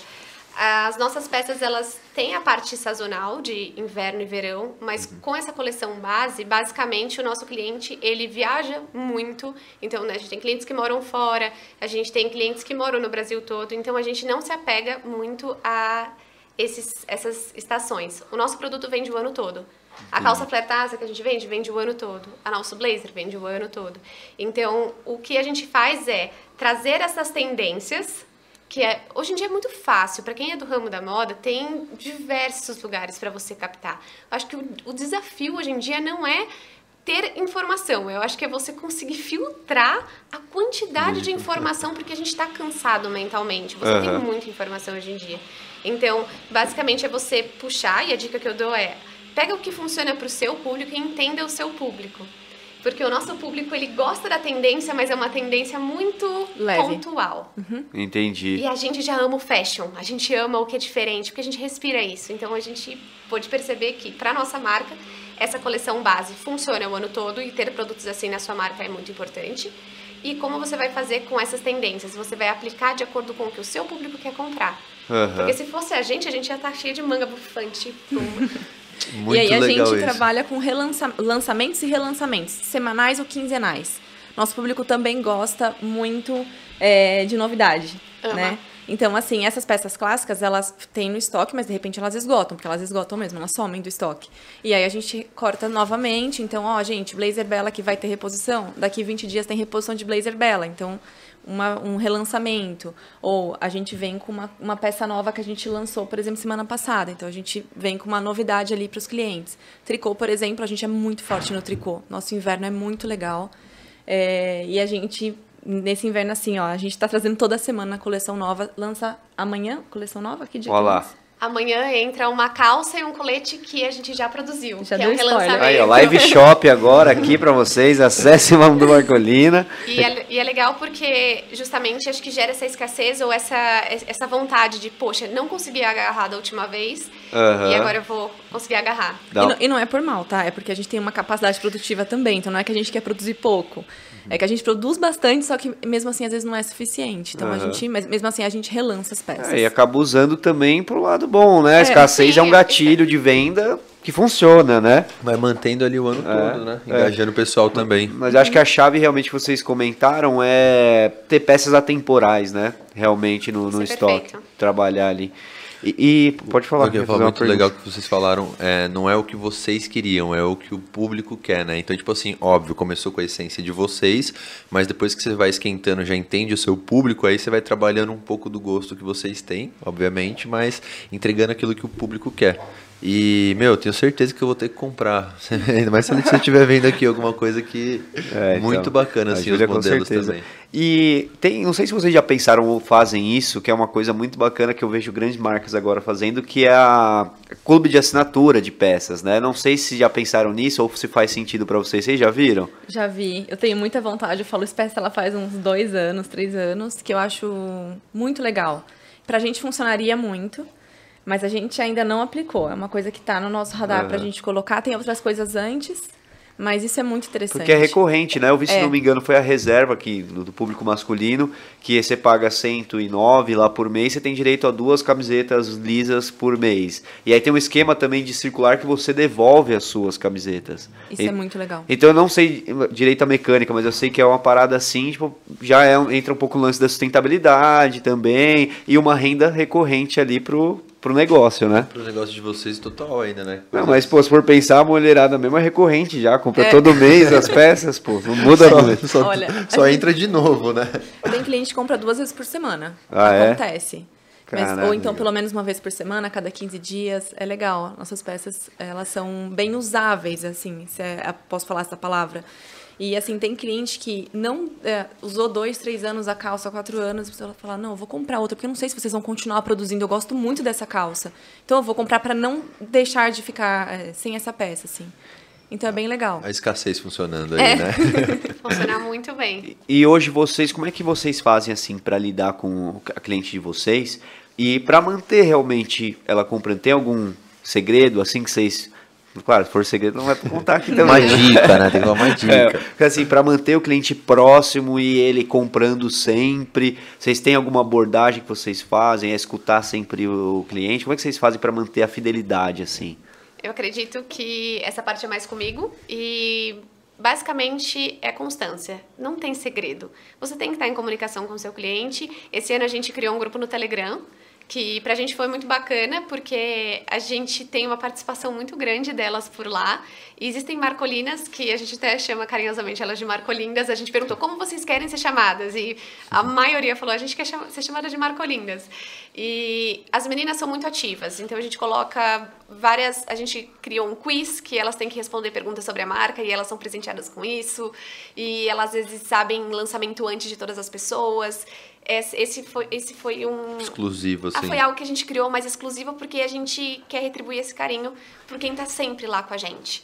Pô, que bacana. E Pra quem comenta também nas, nos posts. é, todo, todo mês, quem comenta, a gente Manda um escolhe, presente. manda um presente da coleção nova. Olha que legal. Que ninguém recebeu ainda, ela é a primeira a receber. Chuva de comentário Que agora. né? legal. Não, baita gatilho isso, muito interessante, que entra muito no que a gente bateu o papo semana passada com o pessoal do Confusão aqui. A gente tem um quadro que chama Confusão, que chama dois convidados que já passaram por aqui para falar de um assunto comum. Então, quem sabe em breve vocês vão voltar aqui para falar de algum assunto específico. A gente falou de marketing. E um dos, dos temas que a gente comentou aqui que foi muito interessante, que é esse senso de comunidade, de perten- pertencimento, né? Que o cliente falou, eu sou da Marcolina e veste a camisa, se alguém falar mal, sai no soco, né? E, e isso é, que acaba gerando, né? O cara lá no Telegram, você tendo um nome específico para sua comunidade, o cliente se sente parte, né? É, e no final, o que a pessoa quer mesmo é comprar e saber de quem ela está comprando e por que, que ela está comprando. E a gente estando lá, mostrando os bastidores, mostrando a nossa preocupação, vai atrair esse público que se preocupa com isso. Então, para a gente estar próximo delas, que, que estão há anos com a gente e, por enquanto, como nós somos 100% orgânicas, começamos há pouco tempo com o tráfego, eu realmente, da mesma forma que elas amam as roupas da marca, eu também amo tê-las por lá. Então, às vezes, é, uma cliente acabou de seguir a gente na marca, eu já sigo ela de volta. Ela, ah, acabei de comprar uma peça, eu sigo ela, porque mesmo que ela não marque a minha marca, se eu ver ela usando Marcolina, eu vou dar um like na foto dela, porque ela me importa. Aham. E esse é um dos pilares, a gente tem três pilares muito fortes na marca, sustentabilidade é um deles, o segundo é pessoas importam. Não só as nossas clientes, mas como a nossa equipe. Então é muito legal porque quando você está trabalhando ali com o seu público e ela, e ela realmente sente que ela importa, ela fica. Porque é difícil hoje em dia, né? Você tá num lugar que, que as pessoas realmente te recebem bem, te entendem, te ouvem. Então eu tô lá no direct e a minha equipe é treinada. Hoje em dia tem uma pessoa para atendimento e ela ouve exclusivamente o que você quer. Eu quero ajuda para comprar uma roupa pro meu, anivers pro meu aniversário e eu quero tá, como você quer estar se sentindo, porque não é só a roupa, é Aham. como a pessoa tá se sentindo. E aí, é Não é só a roupa e não é só a venda, né? Você Não quer é. realmente ajudar o seu cliente, né? Exatamente. E o cliente ajudado, ele volta, né? Fala, nossa, eu vou voltar lá porque ela me ajudou nessa ocasião específica, né? Sim. É, é, Lá no, no Sebrae que eu fiz em Pretec tinha um tema muito interessante também que era isso. Nem sempre o que é melhor para você é o melhor para o seu cliente, Com né? certeza. E você entregar o melhor para o seu cliente é o que faz ele voltar. E vocês têm isso aqui na, na empresa de vocês? Algo de fidelidade? Então, a gente tem, como a gente tem uma história muito enraizada aqui na cidade, né? Porque é uma cidade pequena, muita gente conhece, então a nossa história é algo que cria muita conexão, isso que a gente percebe, a gente tem que até explorar mais, a gente percebeu isso. A gente tá, eu vou comentar, a gente conversou com a Juliana, se eu não me engano, né? Foi da cultura, né? Teve um podcast, Você- assistam, galera, podcast sobre cultura organizacional, tivemos aqui Legal. com uma especialista de cultura organizacional. E vocês falando, eu tô lembrando assim bastante coisa que ela, ela passou pra gente que muitas delas assim a gente já fazia, mas sem saber que era realmente isso, entendeu? Que a gente foi vendo que, pô, uma das nossas forças é essa credibilidade, é conhecer, tratar as pessoas bem, que é algo natural nosso, só que hoje virou um peso da empresa. Então a gente está trabalhando bastante, a empresa está crescendo também, de pa- tá passando isso para todo mundo, tá explicando que, que eu acho que é um dos maiores desafios, assim, né? Ainda mais num, num crescimento. Mas depois desse bate-papo aqui, vi que a gente precisa criar algo mais de fidelização mais próximo aí. Cartão, aí É, não, assim, não um cartão. Você cartão eu tá lembrei velho, do cartão pô. fidelidade cliente cobrando aqui a gente direto. Não, a galera participar mais, realmente. Puta insight que vocês deram aqui. E deixa eu fazer uma pergunta. Hoje, Não, pode falar, pode falar. qual é o item que mais vende assim no site? Disparado, assim. Tem algum que é o top, Tem alguns. né? É, tô pensando no qual deles, mas como eu falei, calça flertácea, blazer bela, calça zíper, Calça- tricô térmico. O que mais? E blusa Fabiana, acho E que blusa são Fabiana. os cinco produtos que mais Eu vendem. não, não posso falar pra você qual deles vende mais, é, é uma briga boa aqui. Porque São- eles são funcionais, né? A Aham. ca- A, calça flare que a gente mais vende, ela tem um tecido de compressão que ajuda na circulação. Então, você tô aqui, tô sentada, tô trabalhando o dia todo, mas ela é uma calça como se fosse aquelas meias que quando às vezes alguém opera ou vai viajar de avião Sei, e coloca a meia, aquela meia de compressão. Então, ela tem uma, uma função tecnológica. E além disso, ela não é transparente, que mulher se preocupa muito com transparência. E a Então, gente faz essa conexão brincando. Então a gente coloca a calça e faz um vídeo abaixando. Eu não sei quantas Aham. pessoas já foram na academia e alguém abaixou e você fala, "Ai, meu Deus, tô vendo a calcinha Exato. dela. Então a nossa calça não acontece isso. Que legal. É interessante pensar nesses detalhes, né? E em, em média, não sei se vocês podem comentar isso ou não, mas é pedido todo dia que vocês despacham. Tem uma média, assim, por mês de quantidade de pedidos que vocês enviam? Nossa. Mais ou menos, assim. Mensalmente, 2 mil pedidos? Caraca. Se a gente for fazer. Eu, eu posso estar chutando, mas Aham. eu não. É isso mesmo. É isso? Pensando se você. Se eu ia acertar. É que essa é mais porque- minha área. É, Ela e sabia e ficou podia- esperando você falar, você E viu, essa né? questão de dados, ela é muito nova pra mim. A gente fez uma mentoria no começo do ano e eu sempre, como eu falei, eu sou muito coração e muito orgânica. Então eu não queria ver dados, eu queria ver pessoas, eu queria fazer aquele contato com a minha cliente. E daí na mentoria ela falou, ela fez uma planilha pra mim e eu não anotei desse mês. Ela me deu uma bronca no mês passado porque eu não anotei. E eu tenho que anotar por semana quantas vendas tiveram e qual foi o ticket médio e que mais? E se bate com a meta anual. Aham. E eu imagino, eu nunca tive meta anual. Isso é muito E importante. quantidade de pedidos também semanais, E- né? E quantidade de pedidos semanais. Eu não anotei dessa semana, então eu não sei. E- mas é extremamente importante. Então, o que a gente está fazendo esse ano é profissionalizando áreas que a gente nunca fez isso. A Bela já fazia, a Bela já tinha o controle do financeiro, sempre fez isso, mas eu não. E daí entrou a minha parte de somos sócias, precisamos sentar e a gente precisa analisar a empresa como uma empresa. Não é mais brincadeira de, de empreendedoras, ah, vou começar, vou tentar e tal. Não, a gente tem que tornar como uma empresa de empresárias. A gente vai ter que começar a se portar porque a gente não, nunca delegou. Aham. Delegou, né? Tem- Centraliza muita coisa nas E- duas. a- é, a gente é. Assim, a gente E a gente está aprendendo a muito, delegar, é. a gente está fazendo manuais, a empresa está crescendo cada vez mais, Ai, que assim. Então, não sei se vocês têm manuais da, manual da empresa de vocês, mas Tudo. a gente nunca teve. E isso para qualquer empreendedor. Se alguém me pergunta se tem uma dica para dar, eu falo: faça manuais da sua empresa. O nosso maior medo, assim, era. Que na, na verdade não adianta muito porque você vai ter que delegar em algum momento. Mas era a gente perder a qualidade do atendimento, a qualidade do produto. Então, assim, a gente tinha, não sei, pelo menos do meu lado aqui era esse. Então a gente fala, meu, mas será que a pessoa vai atender tão bem quanto eu? E sim, ela consegue atender tão bem quanto você, às vezes até melhor. E aí você tem que confiar na pessoa, você tem que treinar e dá trabalho também treinar. Então a gente sempre teve colaboradores, né? Mas assim, a gente sempre ficava com uma partezinha assim pra gente. E a gente descobriu que delegar é muito legal. É. Mas é dolorido, né, no Esse começo. é o crescer, né? É. Eu acho que dói, mas depois que você. Eu acho que dói quando você não tem um plano traçado, que era o que acontecia comigo. Então eu treinava pessoas e as pessoas iam iam embora. E eu falava, caramba, eu vou ter que treinar tudo de novo. E daí demanda energia sua. Quando você tem um manual, você treina a pessoa, mas ela não precisa de você o tempo todo. Aham. Ela vai até o manual, ela lê, e se não tiver no manual, ela te ajuda a complementar. Então ela realmente te ajuda a fazer a empresa crescer. Porque ela fala, ó, sabe isso aqui que eu fiquei com dúvida? Posso adicionar no manual? Eu falo, pode. Aí ela adiciona. Aprimorou, né? Melhorou ainda. o Melhorou manual. muito. Então, pra mim, tem sido divertido aprender a delegar. Aham. Quando eu aprendi a forma certa de fazer isso, que é criar métodos. Aham. É, não é só simplesmente pegar e, e soltar a Viu? pessoa. Esse aqui é meu trabalho, faz aí. Aham. Tá, tava tudo na cabeça, né? Vamos dizer assim. Tudo. Não, e, e também começa a chegar num ponto, né, que é, você acaba perdendo novas oportunidades porque você está fazendo aquele trabalho que outra pessoa poderia já estar fazendo. né? A gente chegou muito, a gente resolveu fazer delegar, né, quando a gente percebeu que estava perdendo oportunidade. Tava lá fazendo sushi, tava vindo alguém querer conversar, fazer uma reunião importante, e lá cortando sushi. É o trabalho mais importante do restaurante é o corte do sushi. Mas, né, a gente poderia colocar alguém para fazer mais capacitado até que nós. Muito mais. É. Se você encontra profissionais que são muito melhores que você naquela área Aham. e que vai fazer aquela área deslanchar enquanto você tava lá quebrando a cabeça. Não, eu sou só bom nisso. Exato. E Isso eu ia comentar que eu acho que é o crescer, né?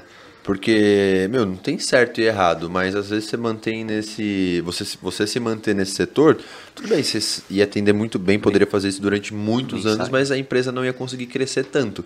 Né? Que eu imagino que é o caminho que vocês estão querendo traçar.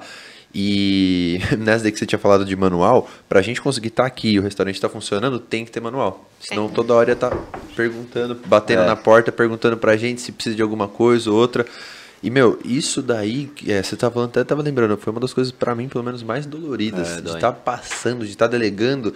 E, meu, e tá saindo e não sabe, não tá pronto pra aquilo, mas será que estão fazendo? E ficava olhando na câmera, e isso, aquilo, e nossa senhora, mas, mas depois começa a chegar um tempo que você, é o que você falou, você começa, acho que, a se dar conta e a entender que, meu, é isso, é cíclico, ah, não deu certo, vamos pra outro, vamos treinar, vamos aprimorar aquele manual, vamos começar a trabalhar cultura orga- organizacional, né? Não é só o manual, aí, aí começa a abrir muito, assim, o leque.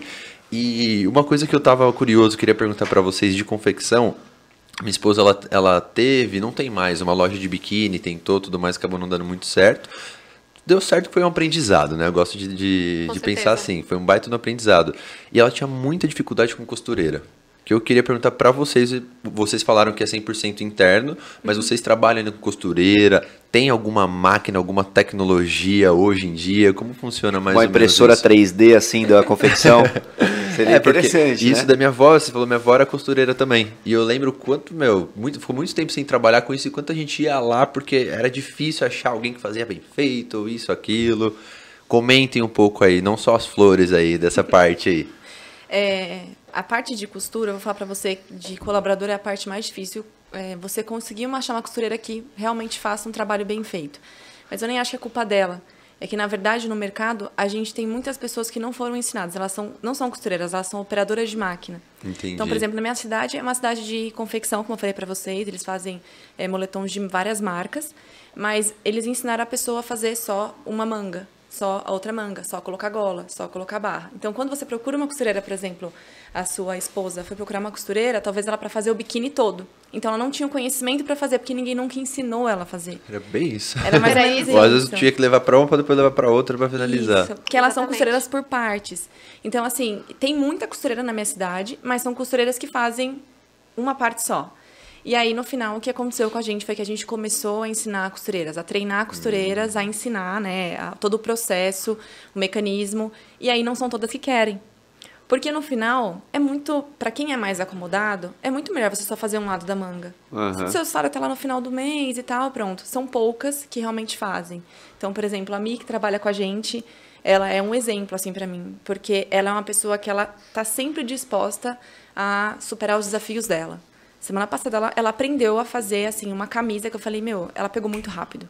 Mas é porque ela tá disposta a fazer isso, só que não são todas. Então, sim, é um- uma dificuldade do mercado que tem hoje, mas é, você tem que achar realmente aquela pessoa que tem interesse em aprender. Por exemplo, que você não vai achar muita gente pronta no mercado. E aí, então você tem que achar alguém para ensinar essa pessoa também. Então, se ela não sabia costurar, ela, ela vai ter que achar alguém para ensinar. Tem, mas é pouco. Por isso está tão caro e tão difícil. E as pessoas não estão tendo muita, muita noção desse mercado que está muito defasado. Se as pessoas, ah, hoje eu não sei com que eu vou trabalhar. Meu, se eu puder te dar uma dica, vai para a área de costura. Se você eh, for uma costureira de alfaiataria, você ganha muito dinheiro. Sabe? Legal. Dá pra Show, você tirar, dá pra você crescer, porque as pessoas vão brigar por você, Aham. entendeu? Você, vai ser um diferencial, por exemplo. É como tudo no mercado, você Sim. tem que criar o seu diferencial.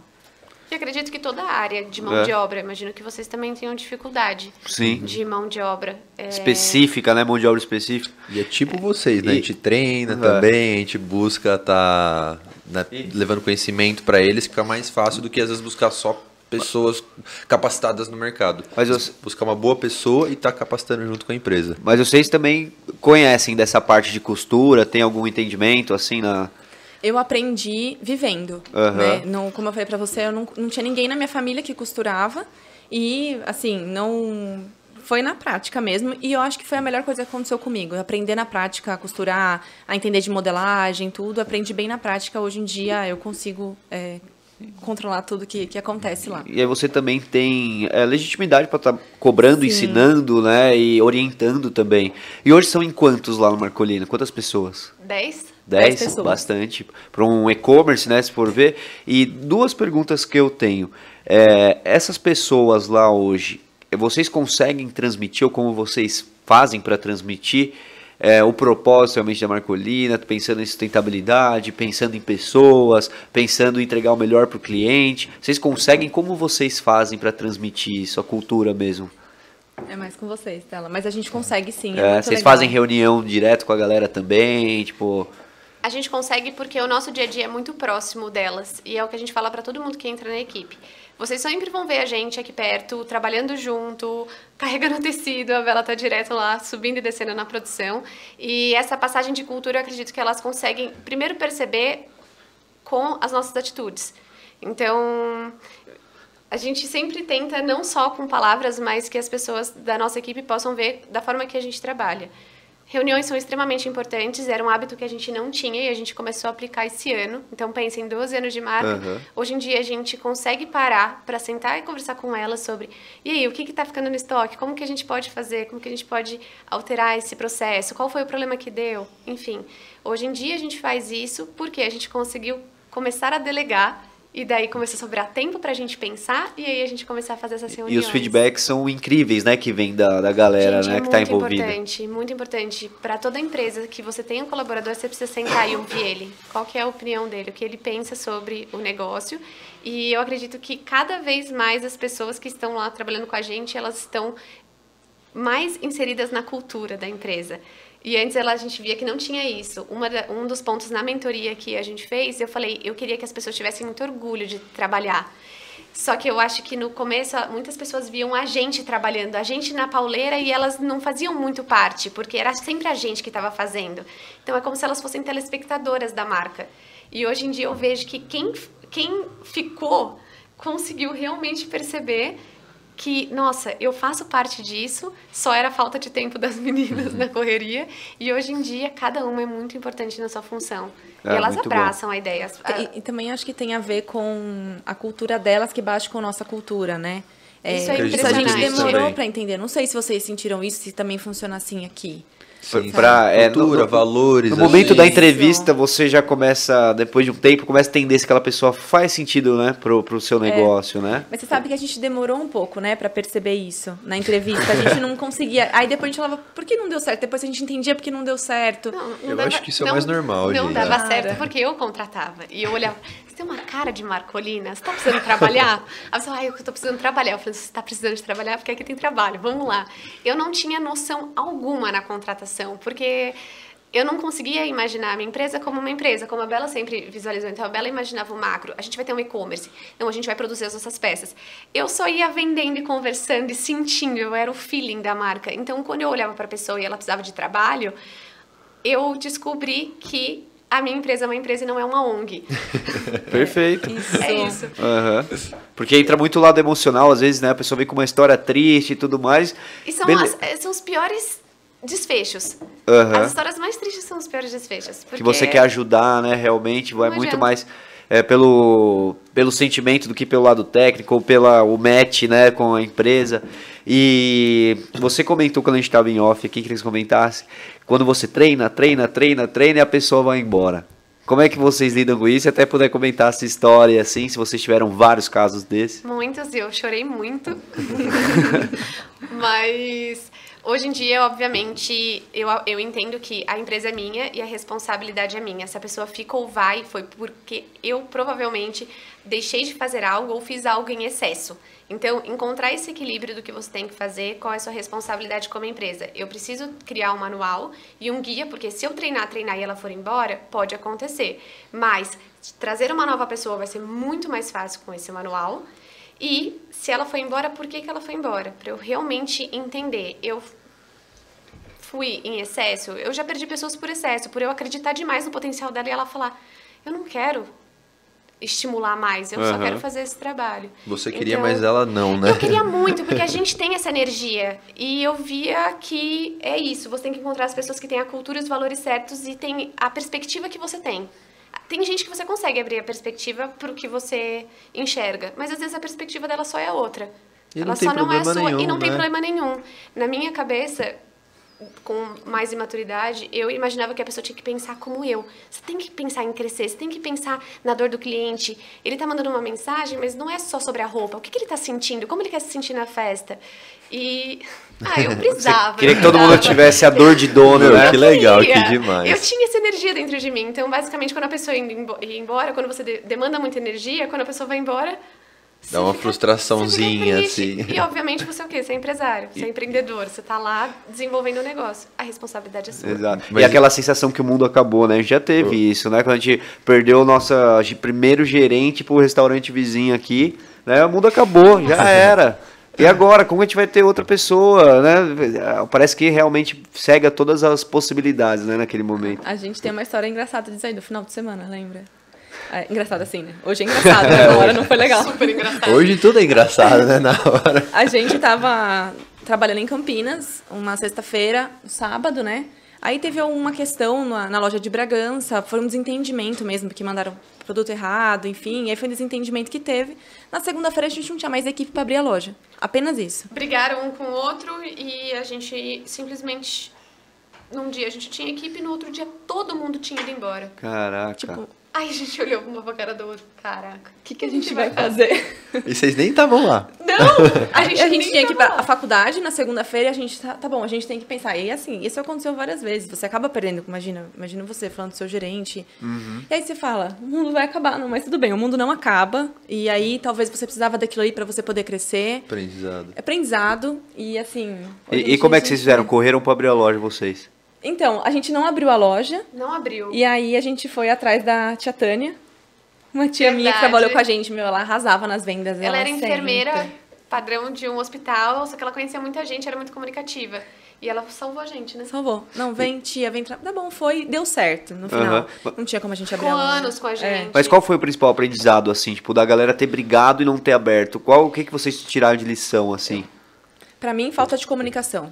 Sabe aquela comunicação clara, assertiva? Não teve? Tipo, foi uma ligação mesma que eu fiz. Eu acredito que, inclusive, começou em mim o erro de ter ligado, não ter falado na hora certa, ao calor do momento, porque o que aconteceu foi que não mandaram a, a peça pra cliente, que sempre a cliente vai usar no final de semana, naquele dia, aquela peça. Aham. Não tinha mais tempo de mandar, ela tinha saído da cidade dela, viajado uma hora e meia pra ir buscar a peça em Campinas, não tinham mandado. e Eu era muito. Eu era muito rígida com as meninas, assim, gente, não pode esquecer mercadoria, porque a gente levava as mercadorias de Bragança pra retirar em Campinas. E aí, na hora eu liguei e tava aquela correria na loja de Campinas, eu não me, não me comuniquei direito. Talvez. pa- Talvez não. Ah, Só Passei foi resolver, né, gente? errada, Precisa resolver e pronto. pronto. E aí foi isso. E aí, no final, gerou um descontentamento lá e foi. Mas eu enxergo até antes disso. Ah. Porque a Bela passou, só que qual era o método que a gente passava? Tipo, ah, mandou uma mensagem ou avisou. Então, acho que até esse processo antes de separação, para que não aconteça, qual é o checklist que você faz antes de enviar as peças. Mas era muito primitivo tudo que a gente É, fazia. Então, nem- aprendemos. Hoje em Sim. dia eu enxergo, putz, se tivesse uma metodologia boa ali, aplicada, a gente não ia. Ter tido ou pelo isso, menos né? ia ter reduzido as chances. E Legal. a Bela ficou brava também. Eu fiquei muito Brigou, brava. brigou com todo mundo, e todo mundo falou, quer saber? Então vamos embora. E daí todo mundo foi embora. Que legal. Ai, gente. Ma- Mas se não tivesse acontecido isso, talvez vocês não iam atrás de uma metodologia boa, É. né? Exato. Inclusive também cursos para você poder comunicar melhor com as pessoas, né? Que isso eu acho que é uma das dificuldades do empreendedor. Saber comunicar com as pessoas, porque você trabalha com pessoas de estilos diferentes, personalidades diferentes. Você fala com uma pessoa de um jeito, tem que falar com outra pessoa de Regiões diferentes, muitas Exato. vezes. Então, assim, você tem que saber se comunicar e passar o que você está falando. Para aquela pessoa não é tão, tão sério, para você é muito sério. Então, isso é, é difícil. Show de bola. que eu ia comentar aquela hora que você estava falando do começo, é que a pessoa estava procurando emprego e acho que você tinha uma oportunidade de emprego. Aí você contratava no assim, né? Eu contratava todo mundo. A gente no começo, meu, era meio que isso. A gente precisava de alguém. Não assim, mas o primeiro segundo que aparecia, eu sei que é- era isso, porque eu sou muito parecido com você, você sabe, bom coração, tudo mais. E aí depois você começa a entender que é uma empresa, que existem perfis, existem valores, uma cultura, tudo mais. É, hoje, experiência, né? A gente contrata com experiência. Então, meu, muito legal, parabéns, assim, que você contando, tipo, é o, é o caminho natural, é o caminho Sim. real, assim, que a gente tenta trazer aqui pro pessoal, que, cara, ninguém vai começar a fazer um baita de uma contratação, uma, uma entrevista com rodada, isso, aquilo, pô, se começar, maravilha, mas a gente, né, aquele do zero mesmo... E outra, até porque no começo você realmente não sabe o que é que você precisa, né? No começo, o que realmente é a necessidade do negócio, né? Então não, Exato. não tem como muito cravar, né? Então eu acho que o caminho é realmente importante, né? Pra, pra chegar nesse ponto, né? O que valoriza você saber quem é a pessoa é o caminho que você percorreu. Se não tivesse esse caminho, você nunca ia saber exatamente, né? Tem uma Exato. pergunta que o, a produção mandou aqui. Pergunta da história engraçada que iam comentar no começo. A Isabela É, pra ia não comentar. esquecer. Ah, tem que Nicole. contar agora. Eu vou contar aquela da mala de Campinas. Vou, vou contar, você vai lembrando. É, o que acontecia muito é que, por exemplo, assim, como eu falei pra vocês, eu mudei de faculdade, tinha meio período, ia pra São Paulo é, fazer compra de novo. E, e nesse dia foi o seguinte: a gente trabalhava de quinta e sexta em Campinas, quinta-feira a gente tinha tido uma quantidade de pessoas muito grande, esgotaram todas as peças, a gente tinha que abrir sexta-feira, a gente não tinha produto. Eu peguei, saí da aula sexta-feira, fui embora pra São Paulo, Pra comprar mais produto, assim, falei, Stella, o que, que eu vou comprar? Não sei, só que a gente tem que entender, porque ia ter gente que ia e tinha festa no final de semana. Cheguei, eu cheguei em São Paulo, peguei as coisas, peguei um lembrei. trânsito de São Paulo pra Campinas. Todo mundo, nessa época a gente tava no nosso apartamento. Meu, as pessoas começaram a chegar, eu tinha um namorado na época que morava no mesmo prédio que eu. E ele, Isabela, tá cheio de gente na portaria do prédio. Que você não tá, que hora você Nossa, chega? Eu imagina. falei, eu vou atrasar uma hora. Recebe as meninas, coloca elas no apartamento. Ele falou, o que, que eu vou fazer com elas? Eu falei, não sei, tipo, dá um jeito. Meu, ele colocou novela para as meninas assistirem enquanto não chegava. Ele falou, não sei mais o que fazer. As meninas todas na sala esperando. Eu cheguei uma hora atrasada, não tinha mais o que fazer. Tinha mais de 50 meninas na sala da minha casa. Caraca. Tipo, era muita gente. Eu falei, Stella, não vai ter jeito. Eu vou ter que abrir a mala. Eu, eu abri as sacolas e falei, peguem o que quiser. É preço único. Fiz assim. Ela não tinha como, não tinha como Não precificar. tinha como precificar. Não dava tempo, porque eu ia chegar de São Paulo e ia tinha ter o precificar. processinho que Não já ia era, né? Entendi. Eu falei, na, vindo de São Paulo, eu falei, meu, eu tenho que criar uma estratégia, tem que criar uma estratégia. Eu falei, vou, vou pôr preço único. A gente tem que vender. Já As veio pensando já na tão média lá. de valor, de custo. Depois, a gente pôs preço único. Meu, vendeu Nossa, tudo. As pessoas saíam. Não, mas isso Era que eu ia assim, falar, né? devia dar uma briga, porque Deu. imagina, esse daqui é meu. Deu, e aí as, as meninas pegavam, e aí teve gente que comprou sem, sem provar, só pegando venda, assim, meu, foi, foi demais, as pessoas não esqueceram, no final a gente teve um problema e transformou numa oportunidade, isso a gente fez muitas vezes na marca, aconteceu também Muitas. quando a gente já tinha loja física, uma coisa parecida também, na loja física de Campinas, e assim, você empreendedor tem que se virar, tem que ter a cabeça criativa, e no final, assim, eu poderia ficar reclamando, eu poderia falar pra ele, ah, falar para as pessoas irem embora, eu falei, não, é uma oportunidade. Ou ficar, nossa, poderia ter vendido por bem mais caro aquela Isso. peça. Ah, não. vender. E no final as meninas aproveitaram. Acho que foi assim, coisa assim, 60 reais qualquer peça. Era uma Ah. coisa muito em conta. Que e- problema bom, né? Na Ótimo. verdade. A galera esperando você chegar pra pegar a roupa. Assistindo novela ainda. Não, mas imagina o medo, a Isabela chegando Não. assim, meu, elas devem estar desesperadas, a festa vai Juro. começar. E aí depois ela falou pra mim, o que, que a gente vai fazer? Eu falei, preço único, vamos? Tipo, e deu muito certo, cara. Que legal. É isso. Baita é a história. Que sintonia boa vocês dois. É, é legal. Até falam junto, né? As frases, né? E eu acredito que essa é uma dica muito boa para pessoas que têm sociedade. Nós somos irmãs e eu sempre fico pensando nisso, como a gente se dá tão bem, porque não tem briga. A gente pode discutir ou divergir sobre um assunto, eu penso dessa forma, que nem dessa vez a Isabela falou, colocar 60 reais. Eu nem tinha, eu nem conseguia raciocinar. Eu tinha um pânico dentro de mim, falava, meu Deus, tem um monte de mulher aqui. Só faz dar certo pra elas irem embora. é, deixa que eu atendo e você resolve. Então eu acho que é justamente esse equilíbrio de você respeitar qual é a qualidade do outro. Então a gente sempre teve esse equilíbrio de respeitar quais são as qualidades dela e quais são as minhas e beleza, até aqui eu resolvo, até aqui você resolve. E quando a gente precisa resolver juntos, a gente conversa. É, sei que não é sempre fácil, mas entender que cada uma tem a sua porção e cada uma tem a sua qualidade faz realmente uma sociedade fluir muito bem. Se eu falar que a gente discutiu duas vezes durante 12 anos, é muito. Aham. Então a gente realmente conseguiu encontrar esse equilíbrio quando a gente para e pensa. Cada uma tem a sua limitação, cada uma tem a sua qualidade e respeitar. Ela respeita meu pânico quando dá esses momentos de Não. muito boom e, e eu respeito Olhando a aqui, mental dela. Ainda mais sendo irmãs, né? Então, o teu convívio também fora do da, o convívio fora do ambiente profissional tem o familiar também. E assim, olhando depois dessa conversa aqui, ver se você teve a mesma análise que eu. A Isabela é a mais fria calculista e a Estela é a mais emocionada. Exatamente. Todo mundo que tá assistindo teve essa mesma briga. Mas muito bom, é o perfil complementar, né? É. é extremamente necessário uma sociedade. Não é só ter porque é melhor amigo, que bate todas as ideias, bater todas as ideias não faz E pra sentido. empresa é a melhor coisa ainda, É. né? Que cada um abraça um setor muito importante É. aí pra ter sucesso. E só uma, uma pergunta também que tenho da, da nossa produção, Olá, depois ela vai produção. comentar aí com vocês. Qual conselho vocês dariam pra quem está começando uma marca? Tchan, tchan, tchan, tchan. Você dá uma dica de. Eu dou uma dica de coração e você Tá. dá uma dica de Boa. Boa. É, vou dar um exemplo que a gente viveu. É, você curtir cada momento e entender que momento você está da sua jornada. Por exemplo, no começo, quando a gente iniciou na Marcolina, a gente foi participar de uma feira, a gente recebeu o convite, participar de uma feira em Perdões, Uma cidade super pequenininha. minúsculazinha. A gente, como sempre, faz o nosso melhor, fez de tudo, levou arara, levou roupa, pensou em várias ideias e tal. E a gente teve, tipo, uma ou duas clientes. E pra gente foi frustrante, porque a gente realmente imaginou que muita, muita gente ia e tal, mas a gente tava começando. E eu falei, tá tudo bem, a gente vai crescendo, então isso foi crescendo. Poucos anos atrás, eu tava na primeira fileira no Fashion Week de Milão. Então, o que acontece? Se eu não tivesse vivido esse momento no início, da gente curtindo a marca, da gente vendo as dificuldades, da gente vendo, ah, tá bom, o que, que a gente pode fazer para a próxima vez, para próxima feira, talvez comunicar melhor com o cliente e tal, a gente vai vivendo a vida de empreendedor, vendo as dificuldades e aprimorando. E aí, no momento que a marca cresceu, que eu recebi um convite para estar ali no Fashion Week, curtir aquele momento também. Então você vai ter vários momentos que você vai passar, então curta um momento pequeno para você poder futuramente curtir um momento grande. Vão ter momentos difíceis, como a gente teve na nossa jornada, é, sempre. Vocês acho que podem falar disso também. É, mas você leve com o máximo de leveza que você puder e tire aprendizados, como a gente comentou. Aquilo ali vai ser um aprendizado para você poder é, crescer, é, se desenvolver e usar isso como uma alavanca mesmo. Muito bom, que isso. Show de bola. Parabéns para vocês, de verdade, viu? Obrigada. Quer falar? Complementar, Estela? Minha dica do coração, se você é do coração, assim como eu, é, não perca isso, porque eu acredito que é a nossa autenticidade. Por muito tempo eu me cobrei e falava, nossa, eu tenho que ser mais como a Bela, eu tenho que ser mais racional, eu tenho que pensar como financeiro, eu tenho que pensar.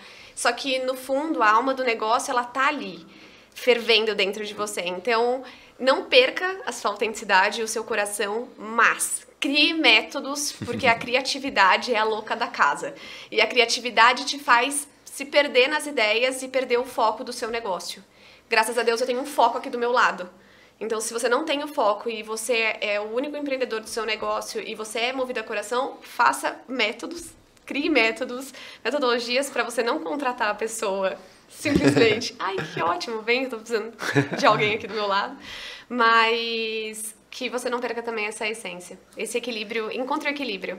Muito bom. Sensacional, Excelente. gente. Vocês mandaram muito bem hoje, de verdade. Parabéns pelo trabalho de vocês. Pontuar mais uma, pontuar mais uma coisa. Acredite em você mesmo. É. Porque desde Verdade. o começo tenho certeza que vocês acreditavam, depois daquela de perdões lá que deve ter sido horrível voltar, mas meu, vamos continuar isso, aquilo, essa persistência aí. Tijolinho Senti por tijolinho, de né? vocês, de verdade mesmo. Parabéns, gente. É que isso. história sensacional. Muito bom. É, eu vou mandar aqui, ó, umas pessoas, galera que participou do chat, pô, sensacional. É, mó galera falando, eu vou ler alguns comentários aleatórios que mandaram aqui. É, 99% do meu guarda-roupa é Mundo Marcolina. É, eu amo essas meninas, a marca é história, compro de olhos fechados online com elas porque não tem erro. Até as peças da segunda linha são perfeitas, nunca acho o defeito da peça. Legal saber se vocês têm essa linha aí também. A gente criou no meio da pandemia. É uma parte de uma maneira sustentável da gente não descartar as peças, como no deserto do Atacama, que as pessoas simplesmente descartam, e uma forma de dar oportunidade para quem gosta da marca e comprar peças com pequenos defeitos que, como dizem elas, nós somos muito rígidas e a segunda linha é perfeita. Que legal, até teve outro comentário, ó, concordo com vocês, comprei um top de segunda linha até agora estou tentando encontrar o defeito, só marcando aí, confirmando o que você falou. Eu simplesmente amo essas meninas, 90% do guarda-roupa, a galera aqui tá... Ó, tem uma pergunta, ah, já mandaram essa daqui, já foi que o Matheus falou. Melhor marca, o, car- ó, o cartão de crédito vai à loucura. Co- meninos, comprem o moletom, mandaram aqui pra gente. Tem o moletom? Nosso moletom de três Ah. cabos é bem peluciado por dentro, então, e ele tem uma estrutura de uma gola gringa, assim, sabe? Bem estruturado, fica lindo. Esse eu vou comprar porque a Letícia usa minhas roupas. Então ó. já dá então, o combo ela já. vai, ela já vai super roubar. E tem uma aqui, ó. Eu aceito o cartão fidelidade do Cato. Mandaram aqui, ó. Tá tem já, viu? É só pedir aí na, na- no atendimento que já tem.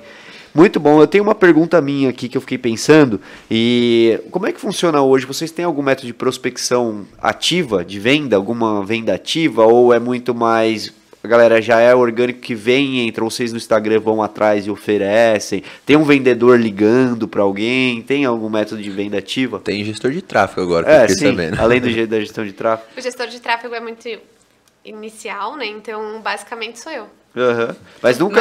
Hoje não tem mais uma venda ativa de atrás de clientes assim. Não, o que a gente faz é, se uma cliente gostaria de uma peça que esgotou, a gente anota o nome dela, o arroba, boa. e aí a gente fala com ela, chama ela, olha, além de colocar o e-mail dela, no avise-me quando chegar no produto no site, que vai, dispara um e-mail assim que a peça é reposta, é, aí a gente também fala com ela, viu, a peça que você queria chegou.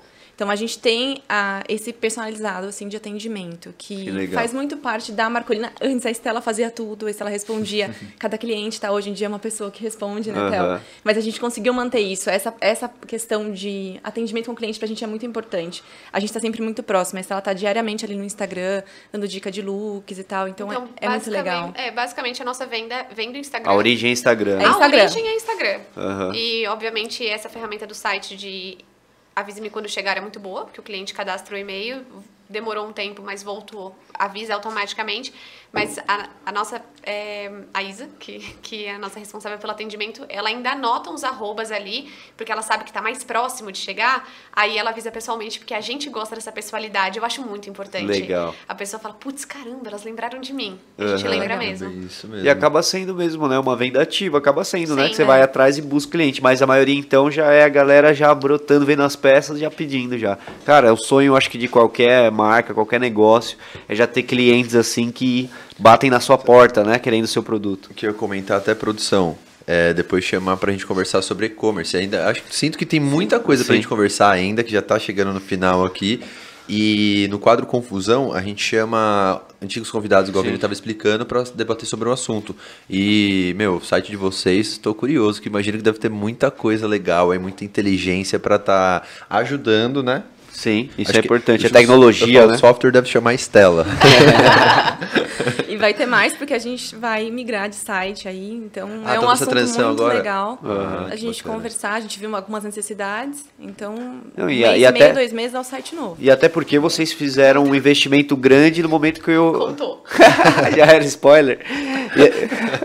Faz parte, é isso. É é que isso. sempre a Estela dá spoiler, hoje fui eu. Poxa, Ah, ela tá. estragou. Então tá bom, a gente gosta de exclusividade, ficamos felizes aqui agora. Mas é até legal porque vocês fizeram um investimento muito grande no começo para um site, hoje as coisas mudaram muito e dá para fazer muitas coisas na internet com o site.